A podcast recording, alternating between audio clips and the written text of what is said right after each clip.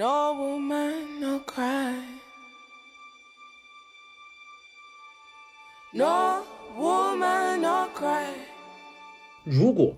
陆地陆地国家打打打打这些水上国家的第一个想法是什么？你必须得他妈你你应该把别人引过来，知不知道？你干嘛要跟人打海战呢？我想想不明白，你不应该打海战的，就是人家那么明显丢丢下一句话了，我会再回来的。就你们不听话，我还再回来的，这次我只是警告你而已。对呀、你等他来就行了嘛，或者你再放一个机器把他引过来，他还是会过来的。你打他是很很好打的他。Good friends we have, and good friends we've lost. 欢迎收听新的一期什么电台，我是小松老师。哎呀，大家发现没有，我们终于又更新了一期小松漫谈啊！因为这个沉寂已久的，基本上在国内已死的美漫环境啊，由于二零二三年种种突变的原因啊，突然一下又复活过来了啊！那所以大家也很清楚，今天我们来聊看似复活的美漫环境啊，并且请到了我们长久以来非常啊著名的这个也是我们的老朋友了，BA，来大家欢迎 BA。啊、大家好，我是 B A 啊。不过今天我这个身份，我自我定位啊有点特殊，因为我应该是这个甲级战犯了啊。我应该是这个、啊，你怎么又甲级战犯了？对啊？为什么会又呢？我是这个把这个漫威电影啊挡在这个墙外啊、能不能这么说呢？就挡在我们内地之外。呃，三年的那个哎罪魁祸首，对这个呃有很多证据啊，大家可以去贴吧搜一下我的那个 ID 就知道有很多证据啊。哦，可以可以可以可以，但哎，现在漫威也回归了，是不是要准备秋后算账，清算你这个这个粉黑子头头了啊？嗯，等我把这个黑豹讲完吧，他们应该又有气，就又有可能会再来吧，就看一看吧。大家想看热闹就不要忘，不要不要错过啊！哎，这个华纳总裁真的是越来越自暴自弃了啊！这个，但是在我们开始节目之前呢，我想问一下华纳总裁，这这个正好今天是今年现在是春节档嘛，我想问一下这个 BA 啊，哎，你作为一个韩国人，看到我们《流浪地球二》中国人自己的科幻如此蓬勃发展，你有何感受？啊，首先是纠正一下啊，我这个不是韩国人啊，我是这个中国人，哈哈，土生土长的中国人。哦好了，这个总总总的来说是这个五味杂陈，嗯，五味杂陈。然后也是最大的感受是风水轮流转吧。以前这个呃，网上的朋友们都非常羡慕我能够提前的看到这个一些这个老外的电影啊，对不对？然后在某些人的这个眼里，我就是来留学就是为了看这个漫威电影的嘛，非常幽默啊嚯！所以，到现在我们这个国内《流浪地球二》崛起的，我基本上看不到什么差评。我说真的，看不到什么差评。就就算是有差评，那都是一些比较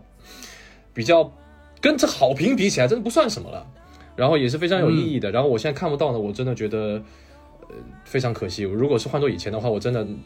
宁愿花两三千块钱像看海王一样直接回去看了，但现在不行了。现在因为这个棒子国的政策，所以我回不去。所以我除了羡慕，我只能羡慕。我甚至还在微博抽奖了，我说啊、呃抽一双眼睛带我去看一下，看完之后也算是我哎出一张票房了，好不好？至于以后的什么周边呢、还有什么呃什么书籍的，我一定会买，然后回去也会不停的补。但是能不能在影院上看，啊、我我也不知道了。就这样。啊，这个哎，那所以说《流浪地球二》是不会上韩国院线的吗？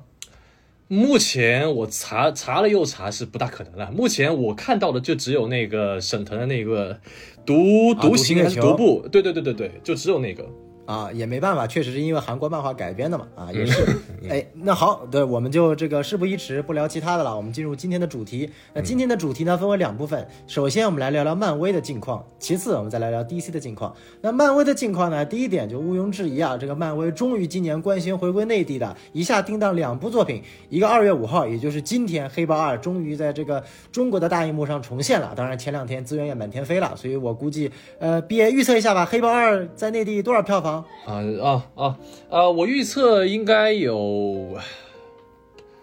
票房，我这个真预测不了，因为现在这太难说了。我大概觉得有两两三亿，两三亿人民币应该行吧。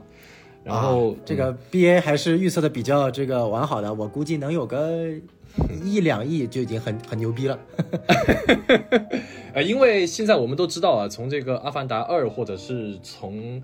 应该是这半年内吧，这个观众这个对于观呃对对于这个电影的容忍度，呃明显是降低了不少。不管它是怎么怎么样吧，不管它是什么题材的，不管它什么题材的，不管是红色的也好，还是这个国外的也罢，还是科幻的也罢，还是剧情片什么之类的，我感觉国内的这个观众骂声都戾气都挺重的，所以。啊，不管它票房多少，好吧，毕竟粉丝基数还是有的，但是我觉得口碑可能不会那么好。嗯，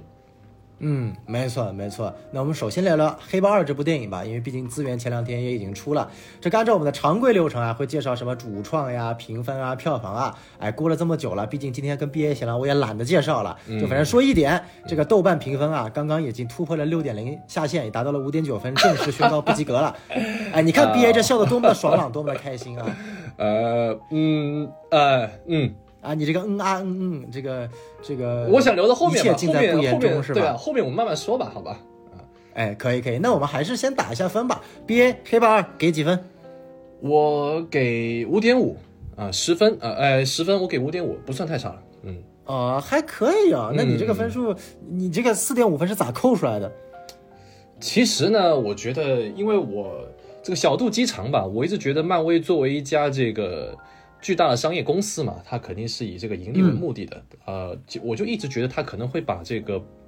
查德威克的去世作为某一种营销手段去做，但其实没有。就这点上来说，我其实觉得，哎，这部电影它的诚意啊，就仅仅在诚意这一块呢，我其实能够给很多的分了。至少我觉得两三分是没有问题的。然后，呃，其他的像是演员的表演各方面，其实在我这里是可以的。就我不会觉得哪一个演员。你是傻逼吗？或者是什么什么之类的？就演技这一块，我觉得都是在我这里是可以的，所以我觉得给五点五是应该还还行了。嗯嗯，了解了解。嗯，哎呀，如果我打分啊，就是我们电台一贯打分是五颗星啊。当然今天毕竟是总裁在这里，他想打十颗星就打十颗星。那那我还是以五颗星满分来进行标准设定啊。那如果是五星满分的话，我可能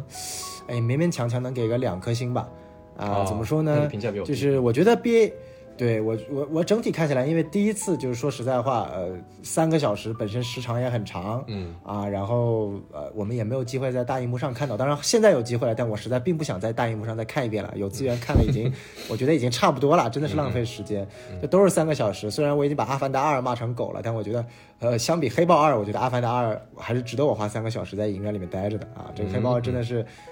挺挺难受的，最关键一点吧，就是说，确实他的，我觉得情怀不叫情怀吧，就是他的诚意是到位的，他并没有像《速度与激情》一样再去消费所谓的这个查德维兹·波克曼，这个我觉得还是挺好的。但是我觉得有一点就是，呃，特别的蛋疼，就是说我们纵观漫威的在。所谓的第四阶段啊，就真的这些影片，你你你从不管不不论它是就不管它所谓的一些商业成果、价值或者说情怀，光论影片质量而言，哎，还真的这些什么黑豹二呀、雷神四啊、奇异二啊、乱七八糟什么蜘蛛侠三啊，通通都在衬托上汽是多么优秀的一部电影。OK，哎，就是呃，尽管上汽在我们的总裁的眼中啊，它有一些这不可饶恕的原罪，但是呢，我们抛开这些原罪，端从影片质量而言。确实，这个可能第四阶段啊，真的唯一看上去我觉得能够及格的，稍微还可以的，就真只有一个上汽了。你看，从黑寡妇到永恒族，到奇异博士二，到什么蜘蛛侠三、雷神四，还有最新的这个黑豹二，我我真觉得没有一部说实在话是整体过得去的，就是真的是有太多太多的槽点。你觉得上汽好看还是黑豹一好看？那那肯定还是黑豹一好看。迪士尼他拍上汽肯定是奔着这个黑豹一的这么一个，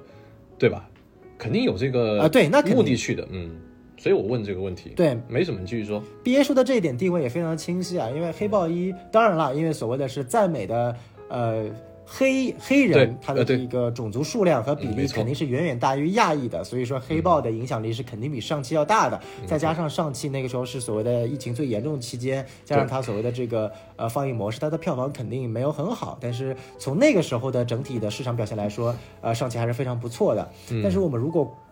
看黑豹二。呃，黑豹二呃票房没有黑豹一高，我觉得是正常的，因为黑豹一是属于现象级的，嗯啊，它是有所谓的文化呀、市场啊和舆论这个整体的加成的。就像《流浪地球二》的票房肯定打不过《流浪地球一》，并不代表《流浪地球二》拍的不行，而是《流浪地球一》太像一个奇迹了，没错啊。但是呃，我们抛开票房角度来说，我我我我真的无法接受，就是他如何用三个小时讲述了一个如此冗长的故事，然后他所想要表述的呃价值观也好啊，文化属性也好啊。甚至从剧作质量来说的话，我实在没有觉得讲了一个太有新意的故事，甚至我觉得整个啊，它叫。呃库库尔坎是吧？反正就是那个呃塔罗坎，呃啊塔罗坎塔罗坎、嗯嗯啊塔罗坎，他们这个相对来说比较质量比较文化水平比较低下的科技含量比较低下的亚特兰蒂斯，对吧？哎就真的呃。它的美术质感是有的，但是所谓这个他们俩之间的冲突，我觉得非常的原始，非常的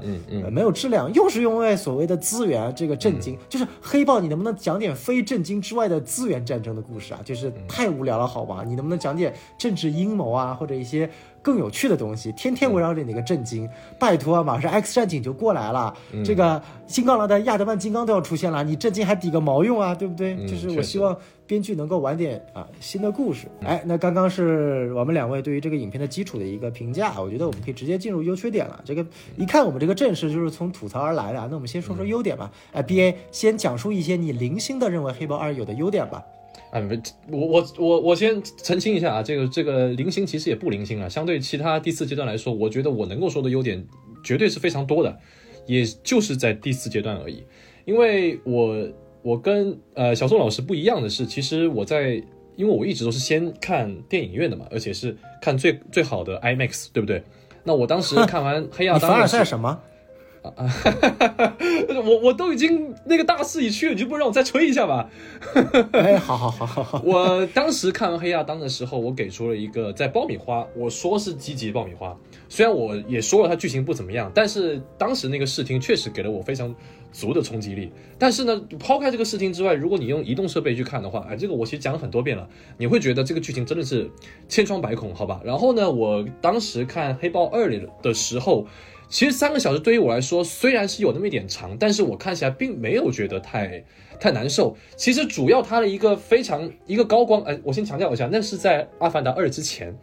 如果这个电影是《阿凡达二》之后看的话，那我是不会有这个想法的。为什么这么说呢？因为我当时看到他在呃水底的一些东西，哎，其实那个那个时候其实看是挺黑的，呃，就你看资源看的话是挺黑，但是在 IMAX 的加持下，其实也没有特别黑。还有当时一首歌，哎，那首歌我查过，那个那个那个应该不是英文，我我不知道怎么读，但是那首歌特别好听，在在那个呃海底，它就是穿入那个气那个气气洞的时候，跟那个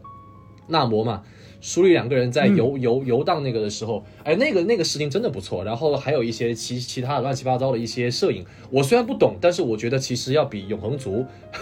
搞那些文艺派的还要有还要有感觉。呃，这个是其一，然后呃，还其二就是它的服道化，这个其实跟第一部一样，也第一部我专门做过视频了，那我就不重复了。它确实，它一些哎，但它衣服真的挺好看，特别是那个便服和非洲有些结合，各方面文化方面都都做的很足。虽然那个棺材看起来确实很像塑料的，只有那个棺材看起来挺出 出戏的，其他的那些东西都是呃都重点打扮的，这点我挺喜欢的。啊、但是啊，我也说过，但是啊，就是这些东西它只是个加分项，它对于电影的这个本质上的加持其实是非常有限的。当然，这个我们后面再说。然后再再再来一个，其三是这个舒立的人物弧。呃，其实你大家都看了，它是有增长、有失去、有成长，这个其实相对来说是非常完整的，这个是一个很大的优点。但是它也有个缺点，这个也是也是后面再说。然后第三就是我相对来说比较喜欢的，就是刚才我已经提到了，我就不重复了。查德威看查德威克的这个这个纪念，呃，最喜欢的是他最后的收尾，不知道大家有没有有没有注意，他并没有继承王位，嗯，啊，苏烈没有继承王位，而是以一个跟他妈妈一起在这个篝火旁，呃，他们点了一把火吧，我不记得了，就是他们说要烧掉那个丧服嘛，对吧？如果我没没记错的话，反正不管怎么样，他就是以这个为结尾，然后引出呃黑豹的那个小孩嘛。其实他这这个其实还挺有意思的，就是没有继承皇位，而是以这个缅怀，以缅怀开头，以缅怀结束，就是对于这个人物，如果只是你把它理解成是对这个演员的一个纪念的话，我认为这部电影真的诚意上是非常足的。然后最后一个。最后一个就是这个纳摩的这个设定啊，呃，虽然我漫画看的不多，不过我知道他也是亚特兰蒂斯，对不对？他原本的设定里面，但是他这里不是改了嘛？他改成了那个，呃，就是历史上的一个大发现时期，西班牙帝国征呃征服这个墨西哥地域阿兹特克文明的这个血腥往事，那确实是很很有这个思考意义啊。不仅如此，也让这个他的动机呃更加的。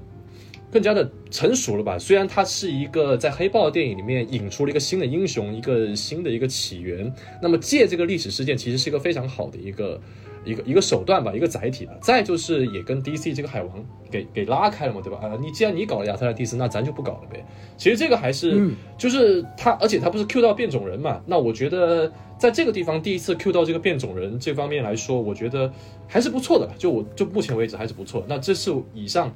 我能够说到的。呃，所有关于这个黑豹比较好的地方。哦，还有就是演演演技啊、演技还也也可以，就每个人都在线，就不会让我特别出戏，就每个人都很贴角色。啊、以上就这些，嗯嗯，了解了解。这个我觉得 B A 啊是这个样子的，就是你还记得上次你在女浩克上面是怎么大骂特骂的吗？我就感觉啊，这个自从漫威官宣回归内地之后啊，这咱们华纳总裁就收敛了很多啊，这次还是给了非常多的优点的。但是其实玩笑归玩笑，我觉得 B A 讲的一些优点，我我还是蛮赞成的。就是首先我非常喜欢它结尾的这个设计啊，倒不是说它这个王位继承这个什么之类的，我觉得就是它结尾那一段的。呃，回忆，呃，查德维兹克·波兹曼饰演的呃饰演的这个黑豹，他生前的一幕幕黑豹一队的镜头的这个回忆，配合苏瑞坐在河边的这样的一个呃忧伤的一个镜头，其实这个地方它可以煽情，它可以非常简单的用音乐煽情，做一个非常牛逼的混剪啊，就像《速度与激情》当年做的 一模一样，就是，但是它没有，它很没有。呃，它的开头也是，它的开头也可以把它搞得非常的煽情。其实它开头也没有，首先它这个黑豹这个君主死非常的突然，然后整个葬礼的氛围，你没有感觉它是一个非常非常忧伤的氛围，它就是感觉它是融入了整个黑豹的文化当中，把死亡看作另一个开始，它要进入这样的一个先祖领域的一种嗯嗯另一种形式的一种，呃，也不能叫庆祝吧，就是另一种形式的一种纪念。所以我觉得它的开头和结尾的处理，我相对来说是呃非常喜欢的。但是这部电影，呃，哎，呃这个缺点一会儿再说吧。但是只能说，就是说它是少有的，我开头和结尾做的非常好，我很喜欢。但因为中间的内容实在太差，我我没法给它打出来高分的一部电影。那我觉得很重要的一点就是说，呃，黑豹一有一个很很好的优势，就是，呃，他把反派塑造的特别好，嗯不仅不管是呃呃安迪瑟金斯饰演的这样的一个疯子的形象啊，还是更重要的就是说迈克尔 B Jordan 饰演的这样的一个金钱豹的一个角色，他把他对于黑人种族的这样的一个欺辱史融入到了这个整个反派的这个内容当中，其实就可以说观众其实是可以带入到呃反派的。这样的一个视角当中的啊，就就有点像最近这个有一个电视剧很火叫《狂飙》，我不知道 B A 看了没有？有有有，刚刚还在看，啊，哎，你看看我，我前两天刚刚把它刷完了，就有点像这个高启强一样，就是大家为什么喜欢高启强，就是见证了他荣辱辛酸，呃，这个中国中国黑帮的成长史，所以说对于这种角色是有共情的。是。那黑帮二明显想要在复刻这种情绪啊，同样的，你作为一个土生土长的土著，阿斯特克土著，然后你被西班牙侵略者入侵，然后被迫转到水下等等的一个故事，但是这样的一个衔接，一方面我就觉得跟第一太像了，但是又没有一做的那种。种族间的冲突，就像一很清楚是我两个真的是黑人以及非洲裔种族之间的一个冲突是非常明确的，你能引起共鸣的。然后这部呢，我感觉它就像纯粹是找一个开打的理由，因为最终他们开打的理由也跟这样他的一个所谓的呃屈辱史没有太大的直接联系，又扯到了一堆什么什么震惊啊，什么乱七八糟啊，资源啊，什么这个私人恩仇啊、恩怨啊、嗯啊等等乱七八糟的事情，这不是我想去看到的。当然，我们知道这个反派。啊，呃，整体的造型塑造还啊是还可以嘛，然后对对吧？然后也吸引了非常多的这个男性和女性观众的热爱啊，呃，所以说，嗯，我觉得反派是有一点点可惜的，他可以在他的人物深度上挖掘得更深，因为其实到了最后第三幕战斗的那个场景，其实可以有更多的理念的冲突的，因为黑豹一其实也是在最后。这个金钱豹死的那一刻，把他这种理念的冲突达到了最高层。但是这一部的第三幕戏，感觉投降了。儿戏一样，我投降。啊，就是投降了，然后真的就是靠拳头，就是 这个黑豹二这个如龙体加身，就是被他妈穿穿穿穿腹了还是穿长了都毫毫无畏惧，然后依然用火把火把这个这个像火火火烤鱼一样的在那边烤蛇神，所以我就会觉得纳摩。嗯，就感觉憋了整整两个小时的气，在最后那一刻泄气了、啊，这点让我挺挺挺可惜的。等一下，我们现在还在优点是吧？What the fuck？啊啊，那那那那我再说回来啊，就是他他的优点是纳摩的塑造非常，就是人物的形象塑造非常好，深受各种啊、性别的观众的认可啊，这是他的一大优点。然后如果说还要说非要说一个优点的话，就是说很有可能啊，《黑豹二》贡献了今年的奥斯卡最佳女配奖。啊、你是说女王吗？对，就是根据啊。现在的前哨战的获奖情况加现在的风向，基本上就是今年的奥斯卡最佳女配，基本上就是由安吉拉呃贝塞特饰演《黑豹二》里面呃《黑豹二》里面牺牲的女王这个呃角色的演员去获得了。但说到底，确实她的这个演技和她的震慑力是是还是把我震惊到的。是没错。啊，就整体看来，其实《黑豹二》还有的一个优点就在于说，它全员的演技啊对。相对来说还是都在在线的，嗯。啊，都在呃。你跟雷神四比嘛？说呢？你跟雷神四比的，啊可那那是妥妥在线。哎，呃，可以这么说，就、哎就是雷神四，你能感觉出来，除只有贝尔在认真的演戏，演戏，其他人都不知道在干什么。对对，然后，然后像《黑豹二》里面，我觉得相对来说，可能苏瑞稍微差一点，因为他可能没有办法完全担当起一个突然呃主角的一个形象，但是总体来说都还不差，嗯所以我觉得、呃这个层面还是 OK 的。但是真的，呃，导演的他的野心也很大，他想表现出这种，呃，一种非洲文化。啊，其实就是把一里面的内容要延伸出去，更加的去把它的这个镜头更加的打磨的更加的 artsy，但是，呃，这种 RC 的感觉，其实跟它本身一个商业片的定位会有点稍微的，嗯，不融合，甚至一种割裂感和破碎感，这个我觉得是非常可惜的。哎，天哪，我又变成没事啊，你忍不住了，我也忍不住了，开始吧。别讲听那么久了来来来，我已经讲了一些了，BA 来吧。啊、我先说一个，就是最大的一个一个缺点吧。其实啊、也不是说最大吧，因为它每个缺点都非常非常的致命以及明显。我相信，就算不是我，不是小钟老师，就大部分人，只要你看过，你都可以说出很多的缺点。我是说，第一个让我最恶心就是莉莉这个角色，因为这个这个电影就是那个黑人钢铁侠那个女的，呃。就是这个角色，他其实他的塑造的成功与失败是直接决定了这个电影的很多的逻辑。很多的逻辑能否能否成立的？因为这个角色他，你看啊，他的性格非常尬，是不是？我也不知道他突然为什么要生气，我也不知道他为什么要举一个那个暖炉，我我我完全看不懂，就是这个角色，他其实就是一个无限宝石，大家明白吧？他就是一个一颗无限宝石，只不过因为漫威要铺铺铺垫，我的天呐，你想想看，他第五阶段还要出他的个人个人剧集，他在第五阶段还要出他的个人剧集，你你你你你知道这是有多么恶心的事情吗？我光是想到第五阶段有他的个人剧集，还有阿加莎的这些，我我都不知道为什么。行吧，他是漫威，他可以这么做，就是你知道吧？就是他是为了铺垫，他是为了让这个 MCU 宇宙更加的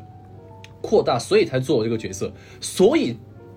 这一部电影它本身很多的合理性是被舍弃掉的，就是逻辑性，它就是必须得让你有这个角色，所以你得把这两个两个种族它的冲突跟这个角色联跟这个角色联系起来。我说个最最最恶心的地方，就是你能想象，呃，这个这个黑豹二这两个国家打架，就是因为这个傻逼的一次课堂作业吗？你不觉得？当你想到这个东西的时候，就就就会觉得这都又是给我喂屎了。这跟蜘蛛侠三有什么区别？就是为了让你几个，呃，几个好好 homie 能够上 MIT，所以你要去找奇异博士，然后奇异博士跟你一起降智，然后搞到整个宇宙都不行了，然后搞了，哎，好了，第五阶段有的拍了，就是你知道吧？就是虽然是迪士尼，虽然是漫威，对吧？你好歹你也不能让逻辑这么奇怪吧？其实你看那些公主公呃迪士尼公主片都没有这么都没有那么奇怪，你知不知道？你看那些童话其实都没有那么奇怪，基本逻辑是有的。就在这个片里面，莉莉这个角色是非常奇怪。我还没有说她的那些那些装甲和她的其他那些东西。你说她每一个，你说她，比如说你说她敲那个铁，或者是向天一飞，那个那个腿变成一个火箭，或者说呃，他打那个打那个阿凡达的时候，用那个胸口射出那些炮，他基本上每一个都在蹭，他每一个都在蹭，他连他第一次飞天的时候不掉下来了吗？也在蹭，就是他每一个就是让你想起啊，我在看钢铁侠一，就是你知道吗？我我已经看了无数遍钢铁侠，我真的非常喜欢钢铁侠。我相信每个男孩子，大部分男孩子都会喜欢钢铁侠。但是如果要通过这么这么一个毫无建设性的角色来让我想起这些无聊的既视感，让我想起钢铁侠的话，我觉得是件非常恶心的事情。所以我觉得这个人物的，以至于延伸出还有一个问题就是，为什么舒丽要去救这个美国黑人？为什么你要冒着这个你的把你的瓦坎达的这些人民置于水火这个风险去去去去去去去圣母这一把？然后为什么你的女王也跟着你一起？就是你明显感觉到女王其实是对把瓦坎达看成第一，对不对？你看她整个戏都是嘛，我你们来抢我震惊，那我就把你们给给绑了，然后跪在这个地方，然后呃跟纳摩说话，你也你也挺硬气，但是你为了一个这个莉莉，然后你牺牲自己，其实你要救你要救这些无辜人，其实是可以理解，这是正确的。但是，呃，这个人物他其实并没有那么的，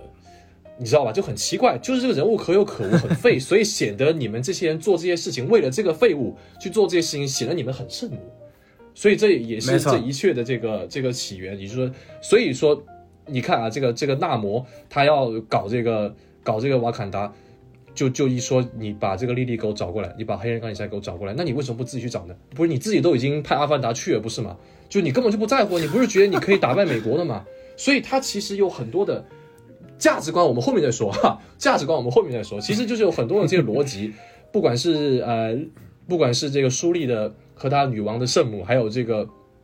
呃这个纳摩的小题大做，还有这个就是各种啊，都反正就是都是因为这个这个角色起的，所以我只是想讲一个重点是，漫威为了铺垫自己的宇宙，就是在牺牲一个电影的各种合理性，就这这种合理性，而且是非常、非常简单的，也是非常让别人看了很不很不舒服的。嗯，我先讲这一个，哦，这个大家可以看到，这 B A 的攻击性马上又上过来了，又是我熟悉的华纳总裁了。这个，那那我不能认输啊，我就继续提一个，我觉得先接着 Ray Williams 讲吧，就是确实刚刚说实在话，B A 你不提到这个人，我已经脑子了自动性把这个人忽略掉了。啊！但是你一提到这个人，我现在又开始犯恶心了。就是怎么说呢？我们一直说不要，我我的一个观点就是说，我经常在很多节目强调，不要把一个所谓的政治正确带到一个电影当中来。他这个角色有他存在的一个必要性，或者说不能因为他是一个黑人，所以你就觉得这个角色恶心。但是，但是。瑞瑞 Williams 这个角色实在是让我觉得有点恶心，就是这不是说他作为一个黑人或者怎么样，就是他这个角色存在的必要性让我觉得非常的，他是对于钢铁侠的一种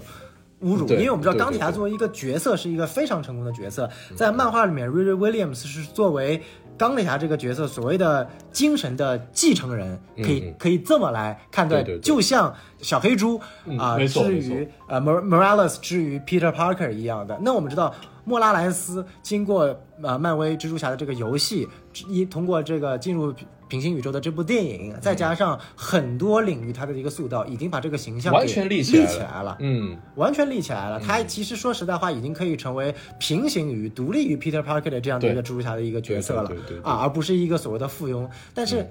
你你你去对标一下 Ray Williams 第一次在大荧幕上出场，你能感觉到让任何的魅力嘛？就是说，他既没有那种，因为你你你随意给一个角色强加说他是非常天才，什么都能做到的东西啊是没有信服的。嗯，对钢铁侠，他第一部他是怎么做的？呃，这个托尼斯塔克他不仅仅他很聪明，是经过他一次次的勤奋的试验、努力、失败，这个试错，一次次最后把钢铁侠那个盔甲从 Mark One、Mark Two、Mark Three、Mark Four 一步步打造出来的。我们是可以看到他想去做这件事情的一个人物弧的。他原来是一个玩世不恭的天才少年，又坐拥大量财产，啊，但是因为这样子一次阴森的这样的一个拯救，他有了心，他学会了去要去创造这样的钢铁侠机甲拯救人类，然后，然后他接下来又哈哈哧哈哧哈哧试试验了很多次，就是这个步骤是一个一个一个非常清晰的展现在我们眼前的。但是 Ray Williams 呢，啊啊，你可以说后面的钢铁之心剧集他会展现这些东西，那你就不能先让他出现在钢铁之心剧集吗？你非要让他先在黑豹二这部电影里面打这样的一个。酱油还是两国交战的一个导火索，然后他的这个性格也不讨喜，说实话也不讨喜，他不谦卑，他非常的暴躁啊，这个就就像我一样，天天在节目里面骂街，对不对？这个东西怎么能够在电影里面呈现出来呢？他还有一个很致命的问题啊，我插一嘴啊，就是他不谦卑，这个暴躁这东西呢，其实啊、对，这是一个问题。还有一个最大问题是，呃，当那个 Nakia 来救 来救这个舒瑞公主的时候，他在旁边集火，你知道吧？快走吧，不要理他了，我们快走。就是你看啊，这个也是对对对对对对对，这个其实很微妙。这个，你接着讲。对，这我觉得边提的很好，就是他这个点，你会在看的过程当中，你没有办法对这个角色讨喜。嗯，这个我觉得是很致命的，就是他也许你让一个白人来演也可以，我无所谓，但是得到的结果是一样的。一样的，这个角色，嗯，不讨喜，嗯。就像前两天刚上了一个最新的游戏，叫做《Forspoken》，讲述的是一个啊，也是一个黑人女性啊，或者说带有点黑人血统的，她那个脸模还是找着《黑亚当》里面那个旋风那个黑人女性，其哦。实说实在还长得挺漂亮的，嗯，啊，但是这部这个游戏最后的评价非常差啊。一方面因为它定价很贵，一方面它的优化很差，最关键的是它的人物角色，他性格非常不讨喜，一遇到事情就是呃，要么非常暴躁，要么不愿意解决啊。就呃，我看了一些片段，我没有具体玩啊，反正这是一个槽点，所以我觉得就是说。嗯，你政治正确，我觉得无所谓，但是你能不能编剧，呃，站在一个观众的角度去塑造一个能够让观众喜欢的角色？嗯我觉得就你看，你既要政治正确，然后呢，你政治正确，你也不找一个长得相对来说比较好看的黑人，然后我并不知道他选角的标准是什么，就是实话实说，我真的不知道他是看中他的哪一点了，我也不知道但是这些都不讨论，啊，你这些都不讨论，你不管他从谁来演，你能否把他写成一个讨喜的角色呢？就是这个角色的整体塑造，从演员到这个制片到编剧都不想好好写，那么这个锅到底应该出现在谁头上呢？这个我觉得是一个很致命的问题，就是谁当时去 green light 了，绿灯了，就是通过了。这样一个角色，最终在这部电影中以一个这样的一个形式去塑造出来，我觉得这是一件啊很恐怖的事情。这个是我补充毕业刚刚提到的这一点。然后第二点，我觉得更加要去补充的是，嗯，这个电影的，就是好歹它是一个漫威超级英雄商业巨作，嗯你的动作戏呢？嗯对对 对，啊，对吧？就是全篇这个动作戏，我记得就三场啊。然后第一场是这个一开始啊，呃，一群人在这个呃游轮上面啊一个大战啊，我觉得编排的挺凌乱的。第二场就是所谓的这个街头啊，怎么说呢？就是看起来好像还可以，但是真的你去对标黑豹一啊，在韩国这个这个 B A 啊现在所在地没错取景的那场夜戏的差距，哇操！这个差了不止十万八千里，嗯啊，这这个是我当时是抱着那一段是不是想复刻黑豹一在韩国夜景的追车加打到的那个戏份？你这个你这个其实我我也真的完完全全是写在文案里面的，因为我当时也是觉得你这个就是想要抄那个当时黑豹一的嘛，但是黑豹一那段戏真的做的非常好，他。我我我当我看了很多遍啊，因为我当时做过黑豹一的视频，他那段追车戏，我我不知道为什么，反正我只要翻到那个地方啊，我就会默默把它看完，因为真的很好看。没错没错，哎呃，B B A 你的黑豹二节目还没有出是吧？呃，七号啊，哦，大家记住了，不要听信 B A 刚刚所说的，他不是跟我想的一样，他就是在今天听过我们 做完这期节目之后抄了我的想法啊！大家记得在七号的视频当中发弹幕啊，又抄袭小宋老师的想法哦。可 以可以，哎哎，哎，对，然后我接着 B A 说，然后第三场打斗就是结尾的这场所谓的这个这个这个这个，我都不知道该怎么形容了，就是说他居然敢抄袭长城，嗯，他居然敢抄袭张艺谋，嗯啊、就是就是就是，我觉得第一是明显，就是第二就是你有什么好抄袭的？这个本身就是长城张艺谋的一个槽点啊，嗯你居然把一个槽点抄袭过来，然后然后抄的还这么。随意啊，就是真的，我觉得很很很看不下去。然后最后那场打戏怎么说呢？就是非常非常完美的刻画了黑豹一那场在地下这个高铁上面的那场打戏，都非常的乱。就是说，你说黑豹一的好地方嘛，你没学到；呃，坏的地方嘛，你学的非常的精髓啊，就是格局结尾打戏格局非常小，然后特效 CG 和打斗的这个拳拳到肉的感觉做的非常差啊，嗯就就感觉好像特效没给足钱一样啊。这个问题我觉得漫威第四阶段我们已经吐槽过无数次了，也不过多吐槽了。所以我觉得动作戏这个层面也是完全不合格的，再加上其他冗长的将近三个小时的片段，对我我真的不知道我是为了看完看这玩意儿是为了什么？BA 怎么想？动作戏其实我也有一些补充的。首先，那个第一场那个不叫动作戏啊，在那个 那个轮船上面那个，我都不知道啥意思。其实一开始他那个海妖一样的那个吟吟唱还挺有意思的，哎，真的是我一开始觉得挺有意思的。然后呢，一开始那个、那个女的不是坐直升飞机来，然后然后又又又又没了嘛？我以为那女的是很重要的人。我以为啊，就是给那么多镜头，我还以为是那个环太平洋那个，就是像类似操控他们去了去海底去搞什么东西，搞个什么大的动静，结果什么都没有。这是其一，其二就是第二场那个追车戏嘛。我当时为什么喜欢呃黑豹一人的追车戏？是首先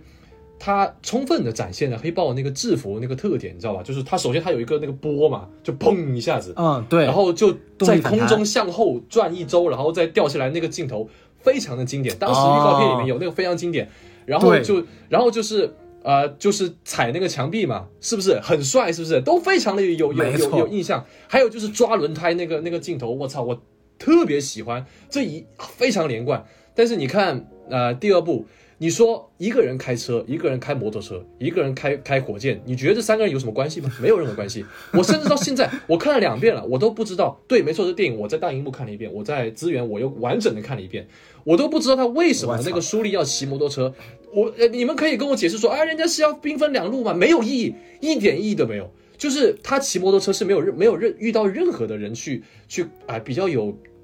比较有建设性去阻击他的，他就是骑摩托车跟那个奥克耶一起，然后奥克耶用那个长矛，其实也是复刻第一部，但是第一部那个直接一戳上去，直接一打到前面那个车上面，那个车直接停下来，那个那个设计也特别好，就是黑豹一很多那些小设计都特别棒，然后最后那个没错，最后那个那个那个那个 Nakia 不是那个车爆了嘛，就剩下那个一个一个坐垫，然后滑出来嘛，那个笑点也很也也是恰到好处，就不是那种烂梗。然后还有一些就是。呃，它展现瓦坎瓦坎达的科技，不是说你可以远程操控嘛？哎，那个真是太屌了啊对那个我特别喜欢。但是到了这一步，你你发现没有？它总是它也会搞些小玩具啊，比如说呃一个虫虫一个虫子啊，然后又是到他那个手链上面去，这些已经没有什么意思了。然后还有一些很无聊一些特效的堆砌，然后就第三幕，第三幕的动作，那个是那个问题特别特别多。首先我讲一点，讲一点，就是我怀疑这是个失误，就是你们应该都知道黑豹，我们刚才说黑豹二的制服不是会有那个吸收和释放能量的那个那个嘣那个那个那个紫紫球嘛，很酷嘛，对不对？对然后在这一部里面也有。就唯一的一次，他跟大魔打的时候，不是嘣一下也炸了嘛？如果你们回去，呃，去去翻资源去看的话，他炸了之后，他其实后边他是有一个，后面是一个石塔，一炸了之后，那个石塔是把两个人都给埋了，你知道吧？就、啊 你们你们可以去，可以到时候看的时候留意一下，他被那纳摩给给给压在那个那个那个那个石呃那个墙上打的时候，他就爆了嘛，一爆，然后后面那个石塔是往下沉的，然后那个石头往下沉的大概掉下来大概三分之一的时候，镜头就被切掉了。当当那个镜头再被切回来的时候，已经是就已经完全不连贯了，这个动作是非常大的。然后还有一个最最最最哦最大的问题，就是最后的部落战争了。你这个逻辑是有很多问题的。他妈的，你打一个水上的，首先如果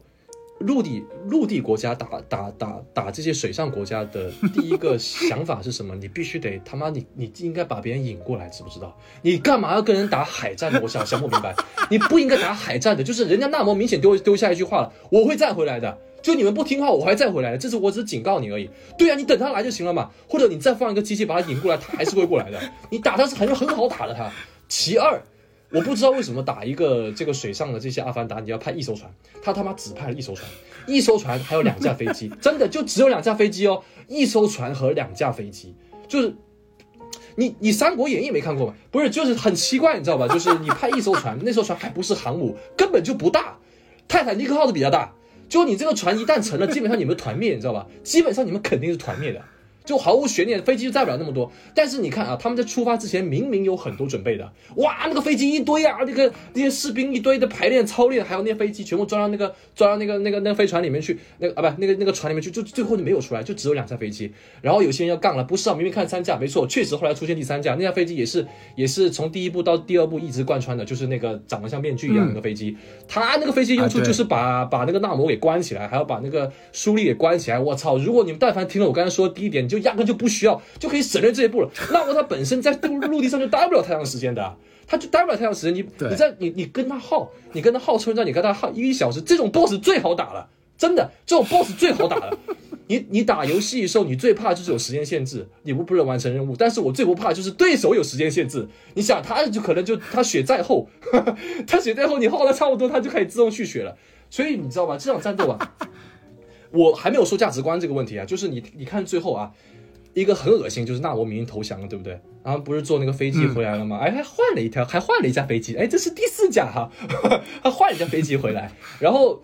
呃，你们如果细心会发现，其实只有纳摩一个人输了，他的那些阿凡达都赢了，都把人家包围了，你知道？啊对你，但凡你晚一点回来，人家那个人家阿阿那个瓦坎达的精英全死了，什么多拉米拉姐，还有那个边防的，还有那个 那个那个那个姆姆巴库，全死了。就他们其实已经已经基本上死了。如果不是不是，既然你们两个人能够能够靠单挑解决问题，你们不能不私下私下约啊、那我真的是难怪后来那个彩蛋的时候，人家质疑说你为什么这么怂啊，你为什么这么怂？然后结果他也不知道说一些什么那些耐人寻味的话，我也不知道他他想表达什么意思。你输了就输了嘛，你就承认了嘛。你自己输，你不要带着这个我们塔罗坎一起输，塔罗坎还是有战斗力的。为什么？毕竟人家是这个 水底是人家主场嘛，而且。啊，还有一些很恶心一些画面，比如说我刚才不说了嘛，他最后被包围了嘛，那个瓦坎达人被包围了嘛，你看那个那个场面，拿长矛你戳我一下，我戳你一下，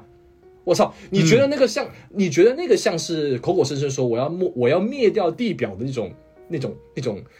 那种那种战斗力嘛？完全没有。还有在水下在水下打拿长矛在水下戳。我都不想说了，我真的觉得这个就是你这个这个最后这个戏，就是这个逻辑啊，你是怎么想出来这些东西的？你好歹就是你看蜘蛛侠三再怎么说，人家是骗情怀，但人家打架是是吧？给你安排上了嘛，每个人物都有各自的这个闪光点，都给你安排上。那结果到了这个黑豹二，它整个战斗是不成立的，整个战斗是不成立，就就呃很很很奇怪的。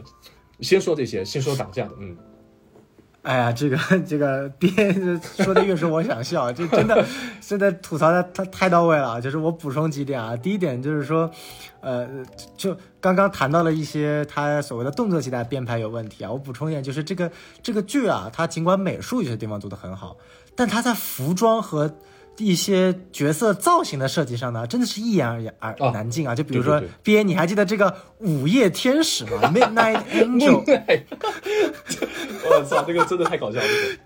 就是我无法理解，就是到底是哪个设计师天才做出来了这个东西？嗯，关键你做也就算了，你不要让就是那个奥克耶那个光头露出来那一幕出现，就是你要么就。就是全部穿上，不要露脸。然后中间很搞笑的一幕就是他那个把那个脸，他应该估计也是纳米结构，然后把它可以可以可以可以可以弄掉，然后脸露出来，在这个制服里面打架说几句话。然后那个地方特效就特别特别的尴尬，就是就是光头一半露在外面，然后剩下后面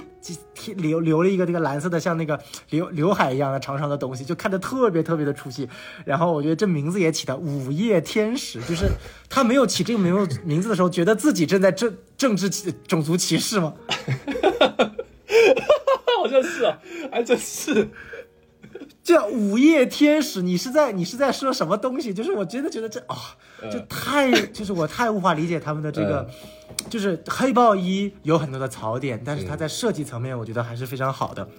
那黑豹二，它尤其在很多造型设计层面就是非常的蛋疼。然后这个不算什么啊，这个午夜天使。然后再看钢钢铁之心这个角色呢，不仅他的角色塑造本身有问题，他那套盔甲我觉得还不如钢铁侠一的那一套。嗯，没错。这个我觉得真的很蛋疼，就是零八年电影到二零二三年，二零二二年吧，好吧。跨了多少年啊？十四年哎，十四年特效你做出来的这个这个，第一它没有美感设计，没有流线型的美感设计，感觉就是一个就比战争机器还丑的玩意儿。然后它的特效质感也没有钢铁侠一里面好，就我真觉得就是。完全无法理解，然后外加就是呃，我们知道有个很很很很很特殊的镜头，就是呃，在那个盔甲里面你会有一个呃直接怼脸的一个镜头，然后周围是一些 hologram 嘛。这部里面的 hologram，我感觉任何一个 B 站 UP 主都可以做出来，甚至都没有之前钢铁侠一二三里面那个 hologram 做的好那种逼真感。这次感觉就硬加了几个渲染图层，就直接往上贴了。我的感觉，我第一次。那个我不知道，我不知道，可能大荧幕还没有那么明显。我反正看资源的时候非常的明显，就很出戏，就感觉它是没有做颜色渐变的渲染的，直接就往里添了一个原始原始素材图层就 OK 了。啊，你你可以看一下，反正我觉得特别的出戏。然后最后是黑豹，黑豹这个角色怎么说？就是，嗯，你换成了苏瑞作为黑豹，他的整个服装设计就还行吧，没有很出戏，但是他的动作设计就很奇怪。B A 刚刚讲了，在韩国那段戏是什么？既把这个查德维斯科波兹曼这种力，就是男士的这种男性的力量感体现出来了，再加上你黑豹本身它有这个技巧性，它说白了是一个战士型加这种敏捷刺客型的一个结合体。嗯，啊，这个就非常打的有一种流线型的美感。对对。这一部呢，就非常的轻飘飘。你说在在韩韩国那场夜戏里面有那个所谓的踏踩踩踩墙壁那段非常帅，其实黑豹二也有。啊，在最后那场里面踩着那个呃轮船的那个啊，那个也那个还行，嗯，呃，对，那个也就还行，但是嗯，同样也在预告片里出现了嘛，但是就感觉就是太轻了，太没有打击感了，所以说我觉得可以在女性的这种动作设计里面设计的更加的完善一点，比如说有很多可以去借鉴的呀，像猫女，呃，就就把女性的这种打斗的野性、协调性、柔韧性、妩媚性和敏捷性都体现的淋漓尽致的。这部里面感觉就是啊。就是速度快，哎，反正我就是速度快，我就变成一个纯敏捷型选手，也不拳拳到肉啊，就非常非常的，嗯，蛋疼。我觉得他这个问题的这个根源在于，漫威是完全不知道就第二部 要换主角的，呃，这个应该是没有什么意外的吧？就是这个查德威克他在呃，就是在进入第一部拍摄第一部的时候，应该他是没有跟别人提起他身体的事情的吧？对吧？如果我没记错的话，就漫威是不知道的，所以漫威他就是选择舒立，其实是没有办法，就是真的，这真的是没办法，他肯定是没有想没有留这个位置，没有留黑豹这个位置给舒立的，所以你临时我操，他突然就是给顶顶顶掉这个，呃，顶顶成黑豹了，他其实漫威做这个其实我觉得也是很蛋疼的，因为你首先你就是一个这个这个这个技术点点满的，你不可能是。你本来预设就不是黑豹，对吧？你本来就不是黑豹，你怎么可能吃一个那个那个草，你就你就拥有，你可以拥有超人的身体，但你不可能有这么会打打架的这个能力啊！哪学的这东西？你不就只会射一下那光波嘛？第一部我我也看到了，你你你确实不怎么样嘛。你又又没有这个多拉米拉姐的这个身手，你给奥克耶吃都比你比你吃有有有合理的多。所以刚才小宋老师说什么，你参考一些什么其他人的。可以，但是必须得是奥克耶，不能是舒丽。舒丽他没办法，他就是他撑不起来，他真的撑不起来。就是这个人物就完全是个意外，完全是个意外。就你做不好，其实我完全可以理解，但是这缺点就是缺点。嗯嗯，没错没错，我觉得这点毕业说的很好，就是说可能让奥克耶去担任所谓的现任的黑豹，从情理上来说，从观众的角度来说，甚至从设定你在剧里的世界观里面来说的话，设定来说的话，都是一个比苏瑞更好的一个。呃，角色他可以就安安心心做他的科技岗，对对，就不一定你说非要。啊，当然了，可能这个瓦坎达这个科技很先进，但是思想还是很落后。我还是保持着我的血统纯正性，必须得这个我家族里的人才能当。当然，这个是我们后续要吐槽的。但是这个我觉得，嗯，然后这部里面这奥科耶也挺惨啊，就莫名其妙就被开除党籍了，呸，开除这个国家级了。然后，然后我操，就就就，然后结尾大战的时候又把你招回来了，说你要为为国家奉献，然后就穿上了这层非常蛋疼的午夜天使的服装，就真的。很哎，怎么说？替奥克也感到不值啊。然后我再说一个缺点吧，呃，也是一个相当严重的一个缺点。为什么这个电影会如此的长？为什么这个电影会如此的无聊？这个电影给我感觉就是它非常的无聊。它有一个非常大的一个原因，除了刚才说的莉莉以外，还有就是多余的角色太多了。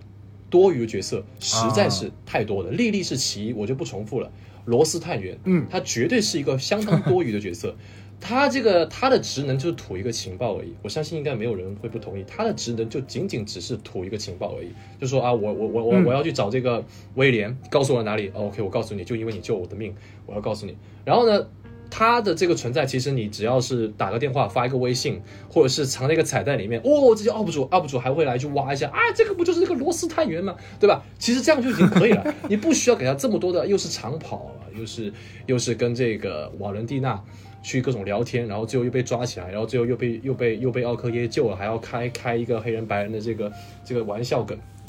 什么殖民者被戴上了这个锁链什么之类的，这些都完全是没没有任何必要。当然我们都知道，就是为了引出这个瓦伦蒂娜，从这个从这个哪个电影啊，从黑黑寡妇黑寡妇还有那个 猎鹰和冬兵也有吧？是不是？最后啊，太多了。对对对对对对对，就是我我懂，就是但是我是还是那句话，就是为了去延伸你这个世界观，MCU 世界观，你真的加了太多的这些没有意义的东西在里面了。罗斯探员是其一，然后其二就是一个搞笑女，这搞笑女叫什么名字我甚至不知道，我也我也不记得，就是大家应该记得，就是在呃电影的一开始。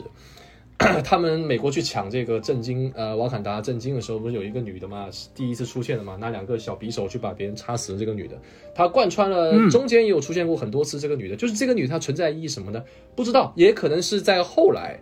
也可能是在最后结局，他亲了一下另外一个女的头，啊，可能吧，就是搞一些 LGBTQ 什么之类的。但是这个也是我要吐槽点，就是这个女生她是完全没有任何的意义的，没有一点点意义。不好意思，就是就是没有。我说没有，她就是没有。为什么呢？我为什么那么讨厌呢？是因为本来我们在第一部的时候，我们看到除了奥克耶之外，我们都很喜欢奥克耶，从行行尸走肉的刀女开始，我很喜欢这个角色。然后就是阿尤，一个叫做阿尤的一个多拉米拉姐的这个这个角色，他出现在很多地方。首先是在美国队长三里面，他跟黑寡妇挑衅，对，move or you will be move，这个这这个这个很很帅，真的太帅了。然后在那个对，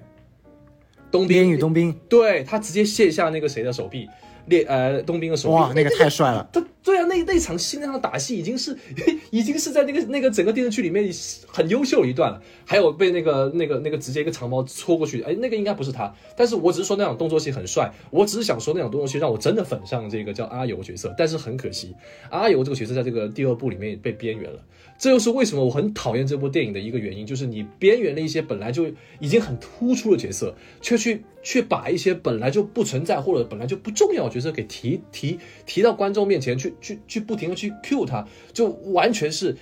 没有意义的。就是你想想看，这三个小时电影，接近三个小时电影，就算三个小时吧，你把这些什么罗斯探员啊，你把这个莉莉就就减一点吧，找或者是把这些呃这个瓦伦蒂娜什么之类的，把这些全部减减减掉。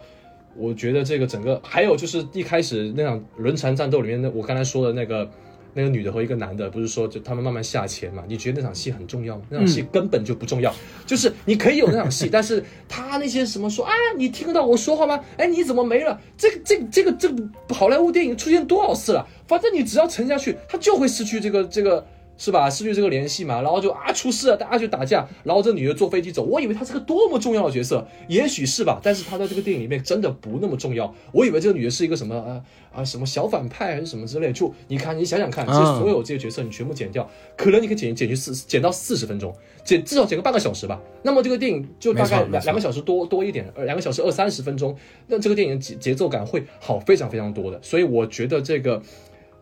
这个电影里面对于多余角色的。这个选择我觉得是非常失败的，嗯嗯，没错没错，哎，这个点我觉得，呃，也真的是说的非非常的明确，就他有太多想要去表达的东西了，这也是漫威第四阶段的老毛病了，就是说，呃，你想表达一些东西没有问题，但你能否有机的结合在剧集里面去表达？你不能以牺牲剧集本身可看性和娱乐性的啊模式，你再去宣导一些过于明显的价值主张和观念，这个我觉得还是挺影响观众的一个。呃，情绪的啊，所以我觉得这也是一个很大的问题。然后前面 B A 一直非常要强调说价值观，价值观，来 B A 讲讲看，你觉得价值观有什么问题？呃，在在说价值观之前，我我刚才忘了提一点，就是舒丽这个角色。哎，我操，这么多问题，来来来，一个一个来。首先啊，舒丽这个角色，我一开始说了，他有有成长，是不是有挣扎，各种其实是完整的。但是，呃，我觉得刚才小宋老师也说了，他不他不是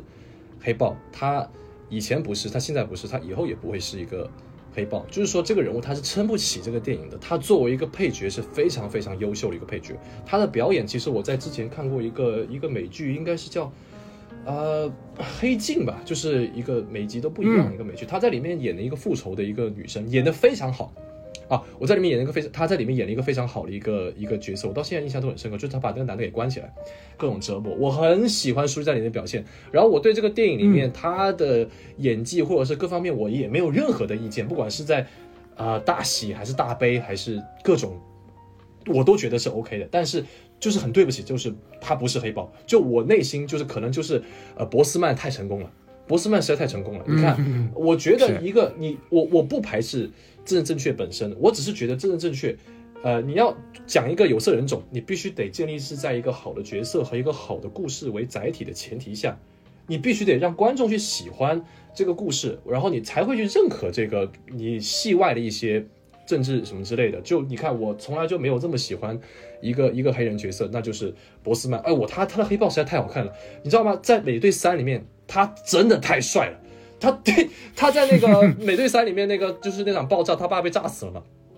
然后他第一次登场的时候不是一个回眸嘛？我去！然后他跟黑寡妇去讲说，在我们的文化中，是不是死亡并不是终点？你你看他多多多多帅啊！还有那个那个那个打那个冬兵那场，在那个隧道里面，就是跟打美队就是那个，我去，你我跟你说，真太帅了！就是你得有一个这么如此帅的角色和和如此帅的一个一个一个故事，包括在黑豹一里面，你才能让别人真正喜欢。说，哇，原来有色人种这么牛逼，是不是啊？这个多元化我太喜欢了。你必须得这么做，才能让观众信服。然，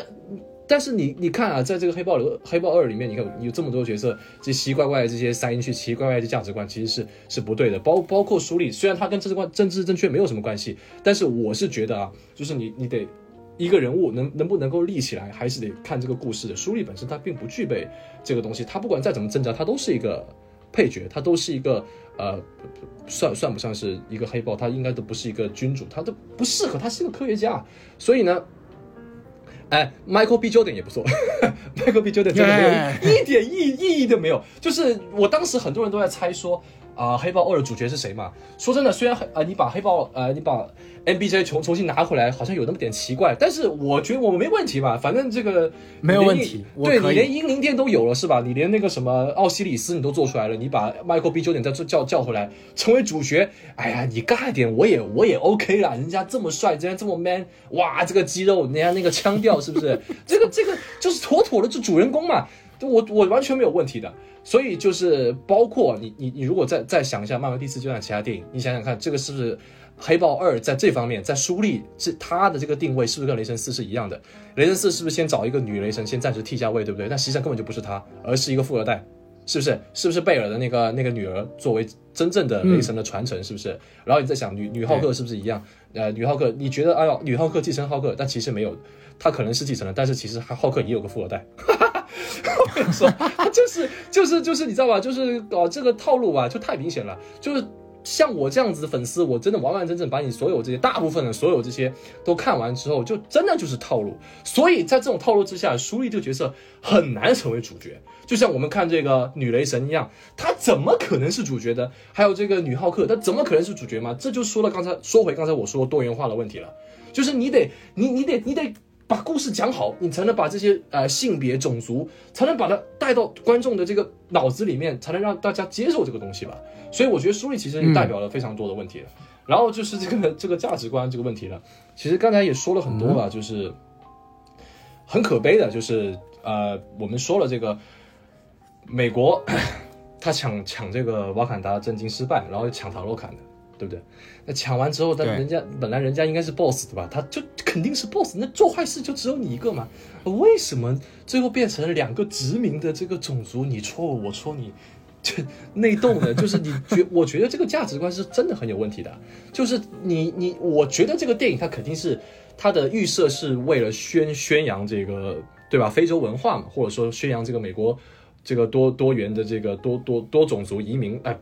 各种吧，我我我我就不 Q 了。就他他的预设是肯定是这个样子，但是他让我看到就是，你是在讲一个为黑人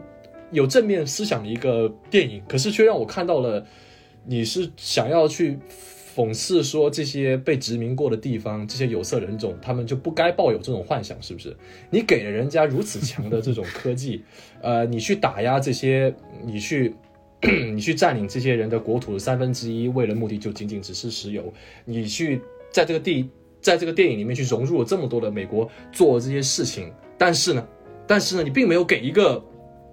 给一个，对吧？你得你提出了问题，你得给出一个答案呢。就是你确实是有批判，啊，你有批判说我我抢这个资源，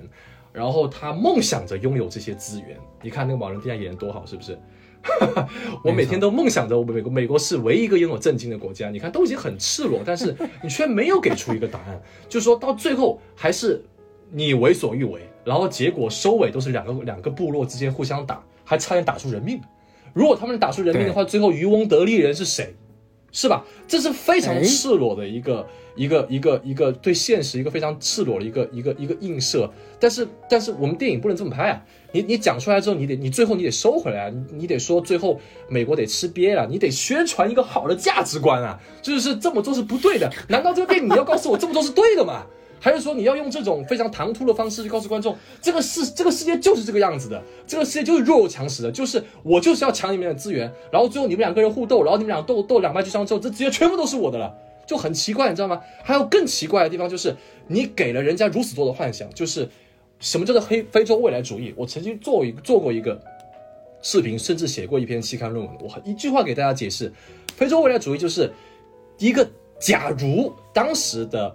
黑人没有受到那段历史的冲击，他的历史、他的科技、他的未来会发生成什么样子的？这个就是非洲未来主义。非洲未来主义是一个提问，在我看来，它是一个，它是抛出一个提问，一个一个一个一个让大家去辩证去思考这个我们存在这个世界的一些历史上的这些问题，它是一个问题，让大家去思考的一个问题。但是在这个电影里面，他也没有回答出来。你给了所有人这些啊，如果你没有被殖民，如果你没有被奴役的话，那么你的科技就会像瓦坎达一样，哇，你看这么牛逼，哇，你看会飞呀、还会这个像外星人 UFO 一样把人从上面吸上去，这么牛逼是不是？但是呢，人家打起来还是用你戳我一下，我戳你的长矛，怎么这两个民族都那么喜欢用长矛呢？为什么？就是你可以把长矛作为一个文化的图腾或者一个标志，放在一个很显眼的地方，但是你不要真的拿一个木棒去戳啊！就是我们说科技的进步是什么东西？科技进步就是从一个木棒变成一把手枪，这个叫做进步，而不是一个木棒变成一个铁棒。我们我们看到这个非洲未来主义，他们给出的答案就是木棒变成铁棒。你你这个你这个矛有什么用？你告诉我，你这个矛你说啊，它会发光啊，这个盾很，它这个盾会变成像高达一样的这种这种这种护盾啊，那种光盾很牛逼，牛逼个屁啊！到最后还不是一样，就是你把刀变得更加锋利，把盾变得更加锋利，但是你还是还是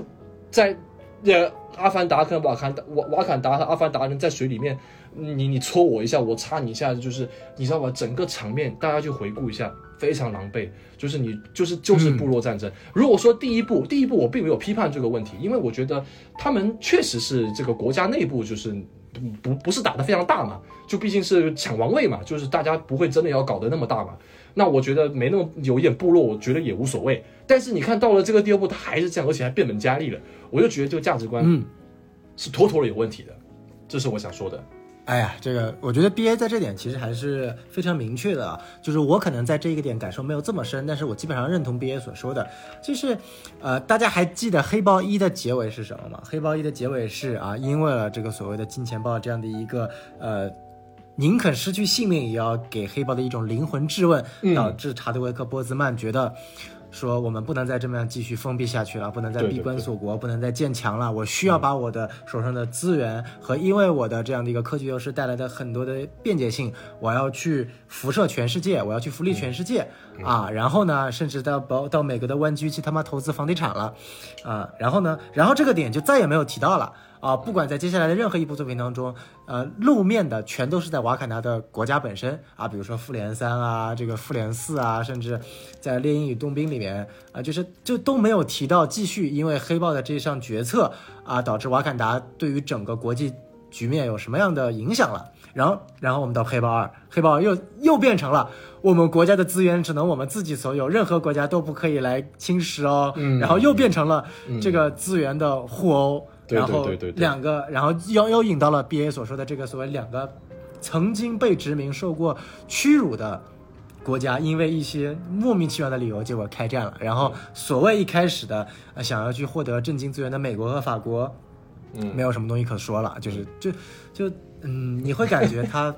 尽管在同一个电影宇宙当中，但是黑豹一这么重要的场景，呃。就你好歹要么提一句，因为黑豹的离世，该项政策被驳回，或者说被被女皇 这个这个这个否定了，要继续闭关锁国啊，然后这不也好啊？就是，哎呀，怎么说呢？就是让我觉得非常的不舒服。嗯，但是总体看来吧，这部电影就真的想要吐槽的点太多了。其实很多是把黑豹一所存在的问题去放大了，因为黑豹一站在一个呃突破历史的角度上层面，我个人觉得说它很多的问题其实都可以去忽略的，因为它真正意义上打开了这个所谓的呃真正意义上的好莱坞大片对于黑人文化、非洲文化这样的一个。呃，深入的理解啊、当然我知道国内有很多的观众，呃，通过深入的解读会呃不喜欢这部，但是你不得不说，作为我们在呃美国，尤其是像洛杉矶这种